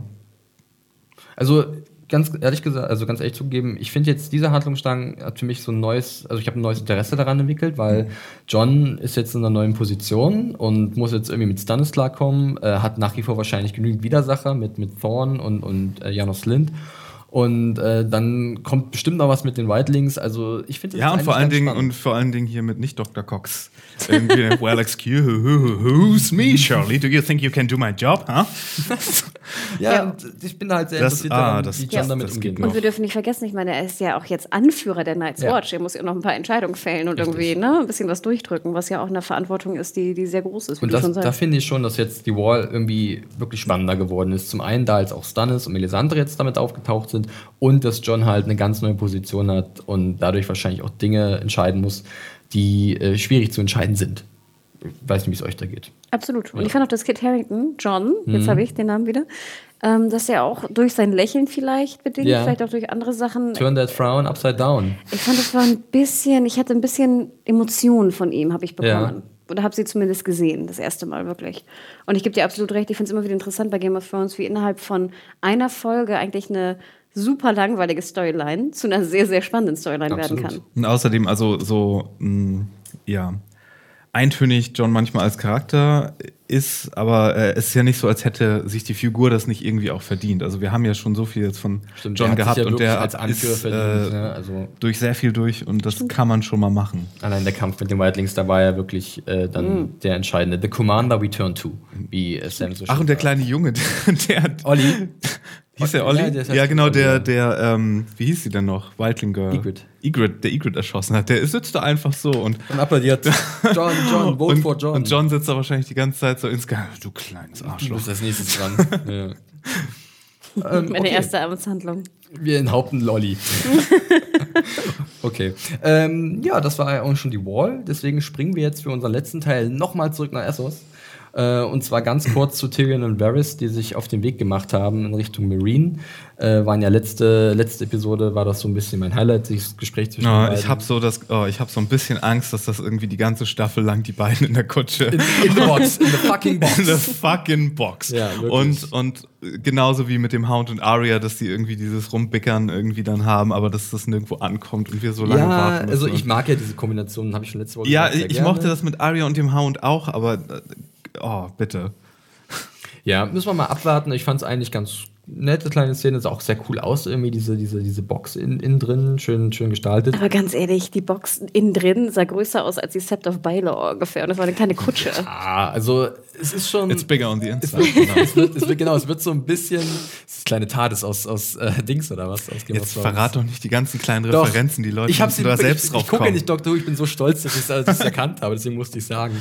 Ähm, ja, aber ich fand es dennoch eigentlich äh, eine ganz nette Szene. War eigentlich auch nur dafür da, dass wir halt wissen, die beiden sind auf dem Weg. Die werden jetzt über Volantis, eine weitere der neuen großen freien Städte von Essos, äh, den Weg dann nach Marine einschlagen. Da bin ich auch sehr gespannt. Volantis war mir noch gar nicht gewesen. Ich fand auch gut, er fragt doch irgendwie so, wohin geht's dann Ja, jetzt? genau. The Road to Volantis irgendwie. Und dann, wo, und dann ja Road to Marine. Also wirklich. ähm, ja, ich bin da, ich bin da definitiv irgendwie auch sehr interessiert dran, wie sie dann das umsetzen werden, visuell, aber auch halt, äh, ja, es gibt halt so schon, also es gab ja Berichte, wo sie drehen und so, und ich bin da wirklich äh, mal gespannt, was sie sich da einfallen lassen. Und ich gebe dir recht, ich meine, so sehr informativ war die Szene jetzt nicht, aber ich Mhm. finde, sobald Varys und, und Tyrion zusammentreffen, bin ich schon happy. Das reicht mir schon. Eigentlich schon. Also ich finde, da muss Also- noch nicht mehr groß was passieren. Ja. Und egal, ob die Kutsche jetzt genug wackelt oder nicht, ich bin eigentlich doch äh, ganz Es gab halt happy. nebenbei noch so ein bisschen diese, diesen Dialog, dass halt Tyrion durchaus es genießt, Macht zu haben und sie einzusetzen. Als er zum Beispiel Hand war in King's Landing und da wurde er ja auch von Shea darum gebeten, mit ihr diese Stadt zu verlassen. Aber ihn hat irgendwas da gehalten. Also er ist wirklich ein Sohn seines Vaters, äh, wie man das so schön sagt. Also Tywin ist so ein bisschen in ihm drin, dieses, diese, also diese Talente, Macht zu jonglieren und vielleicht auch Anweisungen zu geben. Also ähm, ich bin da, also das, das hört sich alles nicht so unvielversprechend an. Ja, und das verdeutlicht auch nochmal, er will ja sozusagen ein bisschen leichtfertiger, sag ich mal, sein, mit seiner, äh, ja, mit seinem Versteck, mehr Ja. oder weniger. Und ähm, Varys sagt so, nee, pass auf, ne, hier, Cersei hat sehr viel Geld auf deinen Kopf äh, ausge, äh, wie nennt man das, ausge... ja, setzt. Ja. Und ähm, das sehen wir auch dann im nächsten Genau, Cut. richtig. Das haben wir, sind wir von, von ausgelassen, weil das war ein schöner Cut. Weil er fragt ja, glaube ich, ne, wie viele Kleinwüchsige gibt es denn hier in, in Essos und Westeros, also in Westeros eher. Ja. Und dann sieht man halt in dem Cut halt nochmal ganz kurz zurück, sozusagen, das war die Szene vor dem Small Council in King's Landing, wie halt äh, zwei, ja, zwei Typen, Cersei, einen Zwergenkopf, äh, einen Kopf eines kleinwüchsigen, nicht Zwergenkopf, Kopf eines kleinwüchsigen, Entschuldigung, äh, ihr präsentieren, der natürlich nicht Tyrion ist. Der war ziemlich ähnlich ihm Ja, eine fand gewisse ich. Ähnlichkeit ist da, auf jeden Fall, ja. War ganz cool, eine schöne kleine Spielerei, also visuell mit dem Cut auf jeden Fall. Gut, das waren auch schon die beiden. Kommen wir zum allerletzten Teil des Podcasts. Wir haben schon wieder so viel drauf und auch dieser Teil der Handlung hat mir sehr gut gefallen, muss ich sagen. Oder besser als zuvor, muss ich äh, sagen, was am besten so. Und zwar begeben wir uns, äh, wie auch schon letzte Woche, zu guter Letzt. Das kleine Polit-Melodrama-Kammerspiel. Äh, genau, richtig. Äh, nach Marine zu Daenerys, äh, wo gerade Dario und oder Dario Naharis und Grey Worm äh, in der Stadt unterwegs sind. Und Grey Worm sich anhören lassen muss, äh, ja, deine Unsullied, die sind ein bisschen zu auffällig und ihr kriegt keine Informationen, ihr findet keine Sons of the Harpy. Lass mich mal ran, mich und meine Sellswords, wir sind nicht so auffällig. Wir huren mit rum, wir trinken und wir brechen ein paar Finger und kommen an unsere Infos. Und dementsprechend finden sie auch jemanden, der zu den Sons of the Harpies gehört. Und der wird dann halt erstmal inhaftiert. Kurz, Verletzt. Wie, also verletzt, genau. Also erst verletzt von Dario und dann inhaftiert. Kurze Frage, ich mag ja auch diese Kombination Dario und, und, und Grey Worm eigentlich ganz gerne, weil sie so unterschiedlich sind. Also sie sind ja wirklich ganz zwei verschiedene, also total verschiedene Typen. Das ist eine Formel, die sowieso ganz gut in Game of Die Thrones funktioniert funktioniert. ganz gut und kommt sehr Also, oft. Also ja. ich äh, weiß nicht, wie mögt ihr dieses, dieses Zusammenspiel der beiden? Ist es eher so okay, normal, unspektakulär? Doch, oder doch, wieder neu, neues Spin-off, äh, diesmal so was CSI, Miami Vice-mäßiges. Stimmt, ja, Ähm, Miami weiß. Ja. so die dreckigen Straßen von Marine. Hier wird jetzt aufgeräumt. Der, der Halotri Einer ist bei der nonchalant, der by the book, Frauenheld. so ein by the book Kopf irgendwie und der andere so ein bisschen, ne? Stimmt, besonders so ein bisschen seine Ärmel hochkrempeln. Ne? Ja, richtig, genau, ja. Der Don Johnson äh, von Westeros, beziehungsweise von Essos. Ähm, ja, dann tagt halt der Rat von Daenerys und die besprechen sich halt, wie sie jetzt mit diesem Typen umgehen werden. Und äh, Selmy, Oberistan Selmy, äh, ihr ältester Berater sozusagen, sagt ihr, ja, wir sollten ihm einen fairen Prozess geben, wie es halt in Westeros so üblich ist. Und auf der anderen Seite ist der junge Mossador, so ist sein Name, ein ehemaliger Sklave, der halt genau das Gegenteil will. Er will Vergeltung für das, was diese Sklavenhalter ihm und seinesgleichen angetan haben. Ich finde es wieder eine sehr interessante Szene, denn man sieht auch gerade an der Figur des Mossador eigentlich ganz gut, wie sehr er gelitten hat und wie krass er doch wirklich auch betroffen ist. Es gibt später nochmal eine kleine Szene, als er so von seinem Vater berichtet. Äh, und äh, dass er halt, äh, es gibt keine, ist nicht die Zeit für Gefangene, sie müssen ein Zeichen setzen. Diese ehemaligen Sklavenhalter von Marine müssen Brand laufen. Wie hat euch die Szene generell gefallen in diesem Council? Dieses, dieses Hin und Her und Daenerys mittendrin und sie weiß nicht wirklich, was sie tun soll? Mir gefällt es in, in Marine sowieso ganz gut. Also, wir haben uns ja sowieso schon, hatten wir letztes Mal schon gesagt, davon verabschiedet, dass Daenerys irgendwie frühzeitig da mal in der ähm, Action in Westeros Mhm, mit, mhm. mitmischt. Und ähm, die ganzen Sachen in Marine haben mir aber bisher ziemlich gut gefallen. Ja. Und auch, und auch so. diesen Konflikt finde ich wieder gutes Drama, Mhm. Gut, ähm, gut umgesetzt und ja, ich mag die ganzen Charaktere da drin. Ich mag hier Sir, ähm, Baristan genau, Selmy, ja. genau, so, äh, den, den alten Ritter. Ich mag Grey Worm. Ich mag sogar Dario Naharis Seite davon, Husmann gespielt wird. Miel. ähm, nee, finde ich, ist eine runde Sache insgesamt. Okay. Und dann gibt es ja noch das Kirschlein, das Kirschlein weiter, ja. Hanna, du erstmal zu, diesen neu, zu dieser Ausgangslage in Marine, dieses Also ich, Pulverfass. ich fand auch, dass es natürlich jetzt besser oder spannender war als vorher in Mhm. der ersten Episode. Trotzdem werde ich mit Marine noch nicht so ganz warm. Okay. Also mir ist Daenerys ähm, fast ein Tick zu passiv. Ähm, ich fand auch gerade diese Aufteilung zwischen Engelchen und Teufelchen ne, in ihren Beratern ganz gut. Äh, mir wurde wieder deutlich, dass ich doch ihren, ihren anderen Berater ein bisschen vermisse. Wie heißt der? Äh, hier? Jorah. Genau. Oh. den sie exiliert hat. genau. Den konnte ich ja gar nicht leiden. Ähm, doch, ich vermisse Jorah. Und ähm, ich weiß nicht, irgendwie, ich finde, es ist so sehr. Es gibt nur rechts oder links, du musst dich entscheiden. Wo ich immer denke, nein, ich finde gerade in der Politik gibt es ja auch oft so, so einen Mittelweg. Ja, aber dass es nicht so einfach ist, das unterstreicht ja gerade diese Genau, Situation. und das- Sie kommt ja Genau. mit sehr klaren Vorstellungen äh, von ähm, richtig und falsch da rein. Und dann funktioniert es halt nicht so ganz. Und Ja, das finde ich ist halt immer so Dannys Problem. Es ist immer wirklich black or white, ne? Es gibt so kein Grau. Das Ding, wir müssen ja auch wirklich jetzt die klassische Hannah-Satz sagen. Wir müssen bedenken, ähm, dass, dass äh, Daenerys ja überhaupt keine Erfahrung hat in dem Bereich. Ne? Also das ist wirklich Und im Buch ihre äh, 13 Reifeprüfung. ist. Im Buch ist sie wirklich noch jünger und da ist es wahrscheinlich noch ein bisschen nachvollziehbar, nachvollziehbarer, dass sie halt äh, Probleme hat, solche Entscheidungen zu treffen oder äh, sozusagen auch immer von den verschiedenen Beratern in gewisse Richtungen gedrängt wird.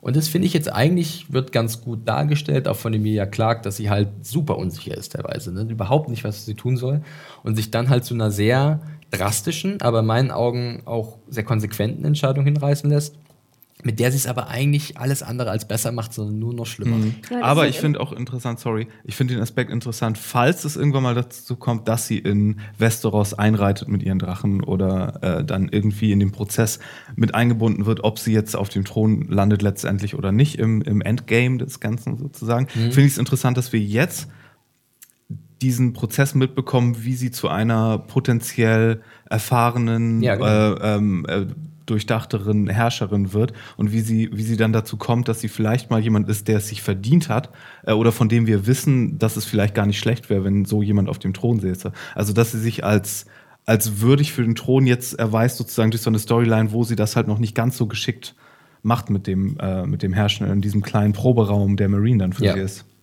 So, also wirklich, so sehe ich es eigentlich auch. Und das finde ich auch sehr interessant, sie- ihr jetzt bei dieser Entwicklung sozusagen, oder sie dabei zu beobachten. Also nochmal, ich weiß überhaupt nichts von den Büchern oder sonst was. Ähm, ich bin da komplett unbeleckt. Nee, nee, ähm, ja. Nicht, dass kommen wir, jemand kommen wir gleich eigentlich zu der Szene, die halt dann auch, äh, was der Abschluss ist. Und zwar, ähm, Mossador äh, ja, übt dann selbst Rache, ja, dafür, was diese Sklavenhalter ihm, seiner Familie und seinen, seinen Leuten angetan haben und äh, bringt den Gefangenen um.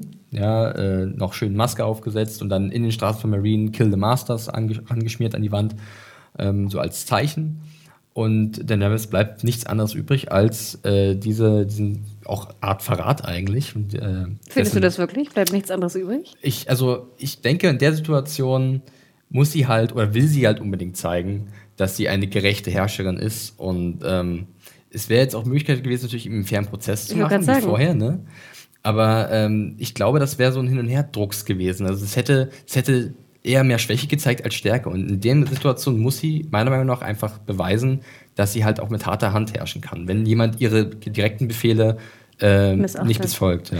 Ja, was ich halt so ein bisschen unlogisch finde, ist im Sinne von, du köpfst jemanden, weil er keinen fairen Protest, äh, Pro Mhm. Prozess wollte, aber du gibst ihm auch keinen fairen Prozess. Ich glaube, ähm, sie sagt ja an einer Stelle, dass dieser Verrat oder dieses, dieses Handeln mit der Todesstrafe bestraft wird. Sagt sie wirklich so. Und ich glaube, das ist dann einfach schon so eine Regel, die aufgestellt wurde, denn sie hat ihm klare, er war halt anwesend in diesem Rat, sie hat ihm klare Anweisungen gegeben und äh, hat sie hintergangen und dadurch ja natürlich auch einen offenen Konflikt angezettelt jetzt unter den Leuten, äh, unter den ehemaligen Sklavenhaltern und den ehemaligen Sklaven. Ja, und das war ja schon sehr eindeutig, dass die auf jeden Fall wollten, dass sie ihn begnadigt. Ja. Aber vielleicht ähm, fühlte sie sich auch gerade deshalb zu so einer drastischen Maßnahme hingerissen, weil sie sich gerade vielleicht als Herrscherin und Mutter der Drachen ein bisschen impotent fühlt, weil sie gerade halt nicht die Drachen zum Auch- Gassi auch führen äh, äh, hat und dann auf andere äh, Art und Weise jetzt Stärke zeigen will. Ich meine, die Szene an sich ist ja auch, äh, auch sehr gut inszeniert, muss man ja auch sagen. Man sieht ja wirklich dann auf zwei Seiten die verschiedenen Parteien, äh, die dann sozusagen diese Hinrichtung äh, beobachten. Und danach, als es dann durchgeführt ist durch Dario äh, und sein Arak, heißt glaube ich dieses geschwungene Schwert, äh, ja, ähm, dann, dann, dann hissen auf einmal die Sklaven. Mm, so, das ne? war super geil. Das war, ich habe was ist denn jetzt War das im Buch los? auch? Ich erinnere mich ist hier irgendwo eine. Gasflasche offen? ähm, ich kann mich im Buch nicht direkt so daran erinnern, auch an die, an, die, an die Szene an sich nicht so ganz. Die über alle ihre Schlangen Ähm, ich kann jetzt auch ganz kurz noch mal ein bisschen Buchinfo geben. Und zwar, Mossador ist im Buch eigentlich der Name von einem Bruder von Missandei. Äh, und der ist, die Figur ist, das haben sie ja komplett ein bisschen umgemuschelt. Und hier sieht man eindeutig, dass hier nicht eine Bruder-Schwester-Beziehung zwischen den beiden ist. ja, ist aber ein bisschen verschenktes Drama, ne? Ich weiß, ich, ich möchte da nichts vorwegnehmen. Jetzt bin ich wirklich vorsichtig, denn ich habe da noch gewisse Vorstellung, was noch passieren könnte. Ich hoffe es eigentlich nicht, aber wer weiß, was sie sich einfallen lassen. Also da lieber wieder den Mantel des Okay. Schweigens drum. Aber nur so als Randinformation, Mosado ist halt einer der Brüder von Missandei, die halt, der ist eigentlich äh, auch, glaube ich, ein Soldat von Daenerys, glaube ich, sogar ein Ansalit gewesen. Wer nicht? Wer nicht? Was ich ja dann sehr schön fand, war, nach dem Hissen werden ja Steine geworfen und dann diese, diesen Schutz mit den Schildern, Mhm. Ja. den die Es war so, äh, Daenerys machen. Angriffstaktik Schildkröte, wie Genau, bei äh, Asterix, und Obelix. Genau, daran dachte ja. ich auch. Genau daran dachte ich auch. Und das sah, fand ich sehr gut aus. Auch gerade mit diesen geilen Schildern, diesen Nippelschildern ungefähr. ähm, aber ja, spannend und natürlich auch wieder gefährlich. Ne? Ich meine, klar, sie und ihre Unsullied sind irgendwie, was waren das, 8000, Mhm. glaube ich. Und ich schätze mal, in Marine werden einige mehr leben. Ja, also es ist auf jeden Fall jetzt ein, eine riesen Herausforderung für sie, diese Ruhe zu bewahren. Ähm, klar, man muss sehen, welcher Berater jetzt vielleicht noch welche nützvollen Tipps für sie hat. Ich meine, sie hat ja mit Hista, dem etwas mit dieser höheren Frisur und diesem, diesem traditionsreichen Gewand, hat sie ja einen in ihrem Rat, der direkt aus der Stadt ist und auch zu den größeren Familien gehört. Also da hat sie ja auch vielleicht einen Draht zu ihm. Aber es wird nicht einfach irgendwie das alles zu managen. Also ich gehe zumindest davon aus, dass es nur noch komplizierter für sie, für sie wird und sie ist, glaube ich, alleine als jemals zuvor, was auch die letzte Szene der, der Episode ganz gut verdeutlicht. Also da sehen wir ja, wie sie auf der Pyramide oben steht und sich äh, plötzlich umdreht und da hat sich anscheinend Drogon angeschlichen. Hi, Mom. Kurze, kurze Ja. Klammer. Ich dachte ja vorher fängt sie noch an zu singen und wir haben irgendwie Frozen Teil 2. Let it go, Danny, let it go. Wirklich. Ja. Mit dem Kleid und so. Ich finde, das sah sehr, sehr Frozen Oh, das Kleid, muss ich sagen, das finde ich, sieht sehr gut aus. Das hat so, ist so schuppig. Es betont ja auch zwei Ja, Argumente. Ihre Augen sind heller als sonst, da gebe ich dir recht. Ähm, nee, und dann sieht, da steht sie halt oben auf dieser Pyramide und dann ist immer Drogon da und es sieht erstmal so aus, als ob alles ganz gut ist. Drogon nähert sich so wie so ein scheuer Hund. Leider hat Daenerys kein Leckerli für ihn, sonst wäre er vielleicht da geblieben. So ein kleines Kind. Äh, äh, hier, Selmi, bring mir mal noch hier einen Kleinwüchsigen. So, ähm, nee, ja, ich fand die Szene eigentlich ganz nett ähm, und ganz schön inszeniert und es war auch, sah auch sehr gut aus, der Drache aus. wieder, ne? richtig gut. Aber dann fliegt er weg. Ich dachte auch, wie geil. Ich mal vorher Naja, aber das so. war trotzdem, fand ich, trotz des Wegfliegens am Ende eine sehr versöhnliche Szene. Ich glaube, das war eher so wie, hi Mom, wollte dich nur wissen lassen, bei mir ist alles okay, ich mach mein Ding, Ja. aber wir sind cool, wir zwei. Äh, Das du was? Hätte ich auch gesagt. Also ich Okay. fand auch, das verdeutete so ein bisschen, er mag sie noch. und Er will auch nochmal vorbeischauen und auch sagen, genau, ich bin da. Ne? Ähm, er akzeptiert sie auch noch als Mutter, aber er ist halt weiter frei und lässt sich auf gar keinen Fall einsperren. Okay. Ähm, So hätte ich- es interpretiert. Ja, okay, kann ich nachvollziehen. Ich habe es noch ein bisschen anders gelesen, denn ich fand schon, dass ähm, ihr Blick dann so ein bisschen verräterisch war, äh, dass sie halt jetzt realisiert hat, dass auch ihr größter Drache, ihr Lieblingsdrache, möchte ich jetzt einfach mal behaupten, Drogon, äh, fort ist, äh, einfach wegfliegt. Ähm, und sie jetzt wirklich äh, auch keine äh, Zu Mother den of, Greyjoys, zu den Greyjoys. sie ist halt keine Mother of Dragons mehr sozusagen und ähm, Ach, so hast du, ge- er fliegt jetzt weg, weg. er ist jetzt erstmal weg, würde ich sagen. Also, ich Okay. weiß es nicht. Also, ich möchte da auch nichts aus den Büchern vorwegnehmen. Ich, das ist alles so ein bisschen, also, eben, also, nee, ich könnte mir vorstellen, dass der jetzt erstmal jetzt wieder wirklich seine Bahn zieht und Daenerys, ihr Blick war halt so, verlass mich bitte nicht. Äh, ich brauche irgendwas, woran ich mich festhalten kann und das waren ja immer ihre Kinder. Und äh, die beiden in der, in der Grube da, in dem, in dem Verlies, ne, die hat sie ja überhaupt nicht mehr unter Kontrolle und Drogon sowieso nicht. Und jetzt äh, steht sie halt allein auf weiter Flur, mehr als Die sind in ihrer zuvor. Pubertät, die kommen alle wieder. Das ist Ja, Ich aber wenn es mit dem großen Leben in Berlin nichts wird, dann kehrt sie zurück ins Elternhaus in den Keller. ja. ich fand diesen Look aber auch noch extrem geil. Es war so eine Mischung aus. Man hat einfach auch ein bisschen Angst vor ihm, weil er Mhm. einfach extrem gruselig auch aussieht, aber trotzdem irgendwie auch nach einem Drachen und cool. Also ich war Ja. auch hin und weg von der, von dem, von dem Design einfach. Ja, absolut. Gebe ich dir absolut recht. Ja, Sag mal kurze Frage, Marine. Wir haben doch jetzt den Fall der Harpie gesehen im letzten, in der letzten Mhm. Folge. Warum ist denn die Harpie noch auf dem Dach der, der Pyramide im Vorspann? Achso, meinst du in, im Intro? Mhm. Achso, nö, das, das weiß ich nicht. Können wir doch auch mal Könnte abmachen, man oder? auch abreißen, ja. Man hat gesehen, in einer Szene hat man noch Harpien rechts und links stehen sehen. Bei der einen war auf jeden Fall der Kopf abgeschlagen. Ich weiß nicht, echt? ob die jetzt sämtliche äh, Statuen in Marine auch sozusagen Mhm. von der Harpie äh, abreißen werden, um zu, deutlich zu machen, hier, die Regentschaft der Harpie ist beendet, jetzt kommt Mama und hat zwar keine Drachen mehr, aber sagt jetzt hier, was, was Kopf da Phase drauf. ist. Ja, genau, richtig. Ja. Aber insgesamt, ja, ich fand, das war ein toller, ein tolles Ende von der Episode. Ja. Und das war richtig so ein Ende, Episodenende, was ich mir erwünschte. Richtig. Und da hatte ich richtig diese emotionale, ich war dabei, ich war ein bisschen verwirrt, ich wusste nicht, was das bedeutet, was ja immer ganz gut ist, finde ich. Ähm, und fand ich Wahnsinn. Und Ja. dann so flapp, flapp, flapp, wie Drogon wegfliegt. Also. Und dann wieder die Musik zum Abspann. Das war so genau der Wunsch, den ich hatte zum, zum, zur ersten Episode, der mir leider verwehrt wurde. Da sprichst du mir aus der Seele, mir ging es eh nicht. Nach dem Ende war ich auch so richtig wieder drin. Also ich hatte wirklich Lust, sofort weiterzugucken. Oder was als nächstes kommt, ist, da wurden halt also wir können ja gleich mal ins Feedback, also Feedback sage ich schon, äh, in unsere allgemeine Meinung übergehen zum Abschluss. Wir reden ja schon eine ganze Weile. Also mir hat es wirklich auch sehr, sehr gut gefallen. Äh, ich habe jetzt, glaube ich, vier Sterne gegeben. Ich war kurz davor, viereinhalb zu geben, aber ich glaube, es geht sogar noch besser. Also ich habe schon noch bessere Episoden gesehen, aber die Episode hat mir insgesamt wesentlich besser gefallen als die erste. Ähm, ich finde, viele Handlungsstränge machen halt wirklich jetzt einen guten Schritt nach vorne. Das Ende war halt so schön, dass ich halt wirklich ähm, gleich, wieder, gleich wieder begeistert war und sage, okay, das alte Game of Thrones Feeling ist zurück. Ähm, ich habe jetzt Lust auf mehr. Ich freue mich auf die verschiedenen Handlungsstränge, die jetzt äh, sozusagen aufgemacht wurden. John in einer neuen Machtposition, Cersei kämpft um ihre Machtposition, auch äh, Daenerys ist in einer Machtposition, die komplett neu für sie ist. Das ist alles so, wird, sind so kleine Parallelen unter den Charakteren. Und äh, eigentlich haben zurzeit alle Fronten so ein bisschen was zu bieten, ähm, wo ich sage, da möchte ich mehr von sehen. Und das ist eigentlich ganz gut als Ausgangslage, möchte ich meinen. Mario?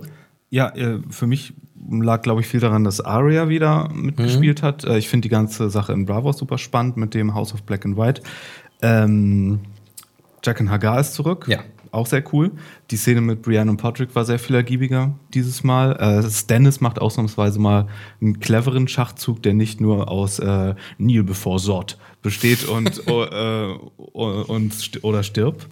Äh, das war auch sehr angenehm. Dann, dass mit John äh, mal mit der Beförderung was Interessantes kommt, was ihn dann ja in so eine Situation bringt, fand ich auch äh, für die, für die Wall eine, Eine nette kleine eine, Neuerung. eine, eine recht äh, nette Entwicklung. Und wie gesagt, Marine sowieso, toller Ort für, für sehr viel Drama und politische Intrigen.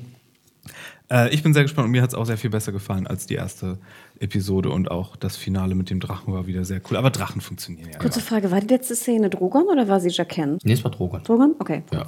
War nicht Ja, Jaqens wegfliegt Gesicht. über, über genau. Marine. Ja. Okay, cool.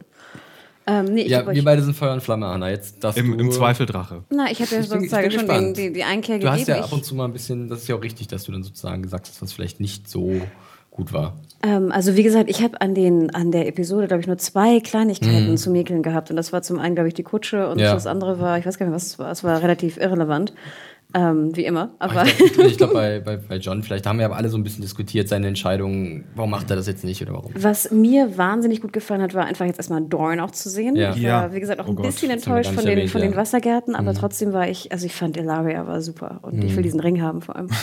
ähm, aber nein, also ich war, wie gesagt, äh, Doran fand ich super, wie gesagt, Drogon, der Drache war geil. Ich fand, da waren so viele, diese typischen Game of Thrones Elemente, die einfach so äh, bewegend sind und groß zugleich. Und die haben halt irgendwie doch in der ersten Folge gefehlt. Fand ich oder? nämlich auch. Und deswegen, ich hätte einfach einen von den Szenen rübergenommen in die erste. Dann sie Dorn mit ein- rüber oder genau. so? Ja, oder Aria, genau.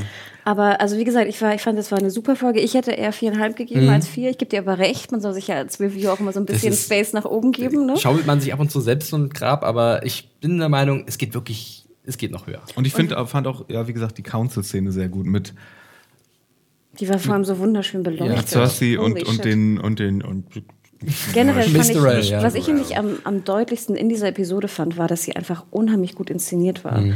Ich fand Slovis, man hatte so das Gefühl, als ob er sich jetzt endlich eingefunden hätte in seine Rolle als Regisseur von Game of In Thrones. Folge 1 war so ein Testlauf. Na, da weiß man ja nicht, in welcher Reihenfolge. Man das, weiß es nicht äh, genau, aber was sehr auffallend war, fand ich in dieser Episode, war, dass auch die Szenen unheimlich schön, teilweise sogar fast ein bisschen zu on the nose, aber sie waren unheimlich schön auch verwoben miteinander. Mhm. Also sei es nur der Kopf von dem Kleinwüchsigen, was genau auf Ton ungefähr mit dem Dialog passte, sei es mit Ach, wir gehen jetzt nach Dawn. Bam, Bam, Dawn. der, der Schlangenring.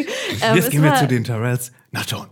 Genau, es war wirklich, nee, wirklich so war es Nee, nicht ich fand, das, Tyrells, das, das gab der Episode einen unheimlich schönen Flow, Ja. der perfekt eingehalten wurde bis zum Ende und somit einfach super passte. Und auch bei der, bei der ersten Folge war es doch so ein bisschen Holzhammer. Richtig, ja. Äh, Das, das kommt halt bei unserer Besprechung ein bisschen kurz, weil wir ja natürlich die Orte immer einzeln abgehen, aber ganz klar, diese Übergänge zwischen den. Szenen waren richtig gut. Ja, das kann ja Game of Thrones wie keine andere Serie eigentlich. Und das ist ja wirklich eine Mammutaufgabe, diese verschiedenen Handlungsstränge und Charaktere, die an ganz verschiedenen Orten sind, so gut miteinander zu verweben. Und das ist wirklich äh, hier sehr schön gelungen äh, unter der Riege von äh, Michael Slovis. Also wir wissen ja, äh, welche Charaktere teilweise nicht auftauchen werden in dieser Staffel. Mhm. Aber wissen wir das auch über die Greyjoys? Sind die auch raus für die? Ja, ich habe auch schon wieder ein paar Kommentare gelesen, die sehr bedauern, dass sie bis jetzt noch nicht aufgetreten sind, aber es ist ja die erst die sind- zweite Episode. Aber kann das sein? also- Ich meine, ich hätte irgendwas gelesen, dass Pike nicht vorkommen wird. Kann das Ja, sein? Oder habe ich das geträumt? Ich weiß es nicht. Ich, kann- ich habe ich hab dazu nichts gelesen. Okay. Ähm, Also ohne Gewehr, vielleicht könnt ihr uns halt- was schreiben dazu. ja, okay. Also es gibt, es gibt sehr viel im Buch zu, zu Pike und, und zu den Greyjoys. Ähm, da gibt es halt auch genügend Theorien, dass sie sagen, das werden sie komplett rauslassen. Ja. Ähm, der Zug ist vielleicht sogar schon ein bisschen abgefahren bei denen, weiß ich nicht. Weil, weil sie hätten dann schon früher anfangen müssen, diese Charaktere aufzubauen und denen mehr äh, Raum zu geben. Und jetzt vielleicht fühlt sich das so. Was ich so ein bisschen schade fand in der letzten Staffel war diese klägliche Befreiungsaktion von hier Ascher. Wie heißt sie nochmal in der Serie? Ja. Äh, Yara. Yara. Das hat, fand ich irgendwie sehr merkwürdig ähm, und deswegen habe ich auch so wenig Bock, da jetzt wieder zurückzukehren. Aber es war so ein cooles Setting und ich mag. Ja, die du magst die Fischköpfe, wir wissen es. Ja. Na gut, ich werde aufhören damit. Ja. Ich begnüge mich jetzt mit dem, was ich habe. Ich habe nur wirklich Angst vor der Kutsche. Ich habe wirklich Angst. Das ist halt immer wieder zu dieser fucking eine Box. Staffel lang diese fucking Box Nein, ich Mit- glaube, ich glaube mit- sie werden schon demnächst irgendwann mal mit in einem Volantis total ankommen oder verschenkten so. Peter Dinklage, der die ganze Zeit nur trinkt und sich beschwert und, und von Und nichts anderes, wirklich Ja. nur trinkt und nichts isst. Nicht mal die Fliege in seinem, In der riesigen seinem, Kutsche. In seinem Kelch. oh, verdammt. Naja, gut, das war unsere Besprechung zu der zweiten Episode der fünften Staffel von Game of Thrones, äh, The House of Black and White. Äh, wir äh, erwähnen noch mal ganz schnell unseren Sponsor für unseren Podcast, und zwar ist das Sky, wo ihr halt auch immer wieder parallel zur Erstausstrahlung äh, in der Nacht von Sonntag auf Montag, ne, 3 Uhr, äh, die aktuelle Episode von der fünften Staffel von Game of Thrones sehen könnt. Ab 8 Uhr gibt es das dann ganz normal auf eurem Festplattenreceiver und dann ähm, wenigen Tagen ab 27.04. dann auch immer montags ab 21 Uhr in der deutschen Synchro. Wer denn dem Englischen nicht so mächtig ist. Und vielleicht nochmal der Hinweis, wenn ihr via iTunes oder RSS-Feed oder wie auch immer den Podcast hört, schaut doch mal bei YouTube vorbei. Wir haben ja einen neuen Kanal, den Serienjunkies Podcast Channel. Ähm, dort werden alle Podcasts veröffentlicht, unabhängig von dem normalen Serienjunkies Channel, wo ja auch heute was Interessantes äh, kommen wird. Ja, genau richtig. Wir haben jetzt ja neben dem Podcast äh, noch ein kleines Videoformat äh, ins Leben gerufen. Und zwar ist es der Talk, oder Talk by Combat, genau, wo immer zwei Redakteure aus der Redaktion sich sozusagen zusammensetzen und so ihre Lieblingsszenen oder einige besondere Szenen aus der aktuellen Episode von Game of Thrones besprechen. Äh, da waren heute Axel und ich mit dabei und äh, ihr könnt euch freuen. Ähm, guckt einfach mal auf unserem YouTube-Kanal. Ansonsten könnt ihr uns natürlich wie immer Feedback hinterlassen über Mail. Äh, Die Mailadresse lautet podcast.zanejunkies.de. Sehr gut. Sehr gut. Ähm, dann natürlich äh, über Twitter Feedback oder iTunes auch wieder, YouTube die Kommentare. Rabe. Es gibt alle möglichen, äh, also es gibt alle Wie bist du denn eigentlich bei Twitter, Mario? Ich bin bei Twitter der at firewalkwithme mit zwei E am Ende, Hanna. Und wie heißt du? Ich bin die Media Whore, M-E-D-I-A-W-H-O-R-E. Und du, Flixi? Ja, mich findet ihr bei Twitter unter dem Handle John Ferrari, Y-O-H-N, großes F, E E-R-A-R-A-R-I, Ferrari. Musst du noch so, so, so Buchstaben Ich, mach, machen? ich hab, das hätte ich gerade machen müssen, ja, die Bewegung mitmachen.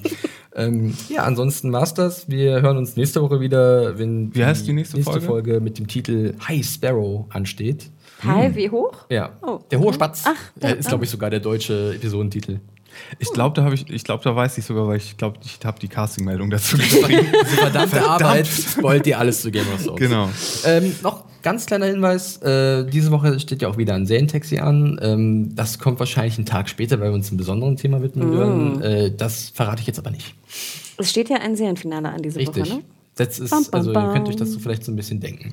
Ähm, ja, ansonsten, das war's. Äh, Ich bedanke mich bei Hanna und Mario und äh, verabschiede mich. Tschüss. Ciao. Bye, bye. Ciao, ciao.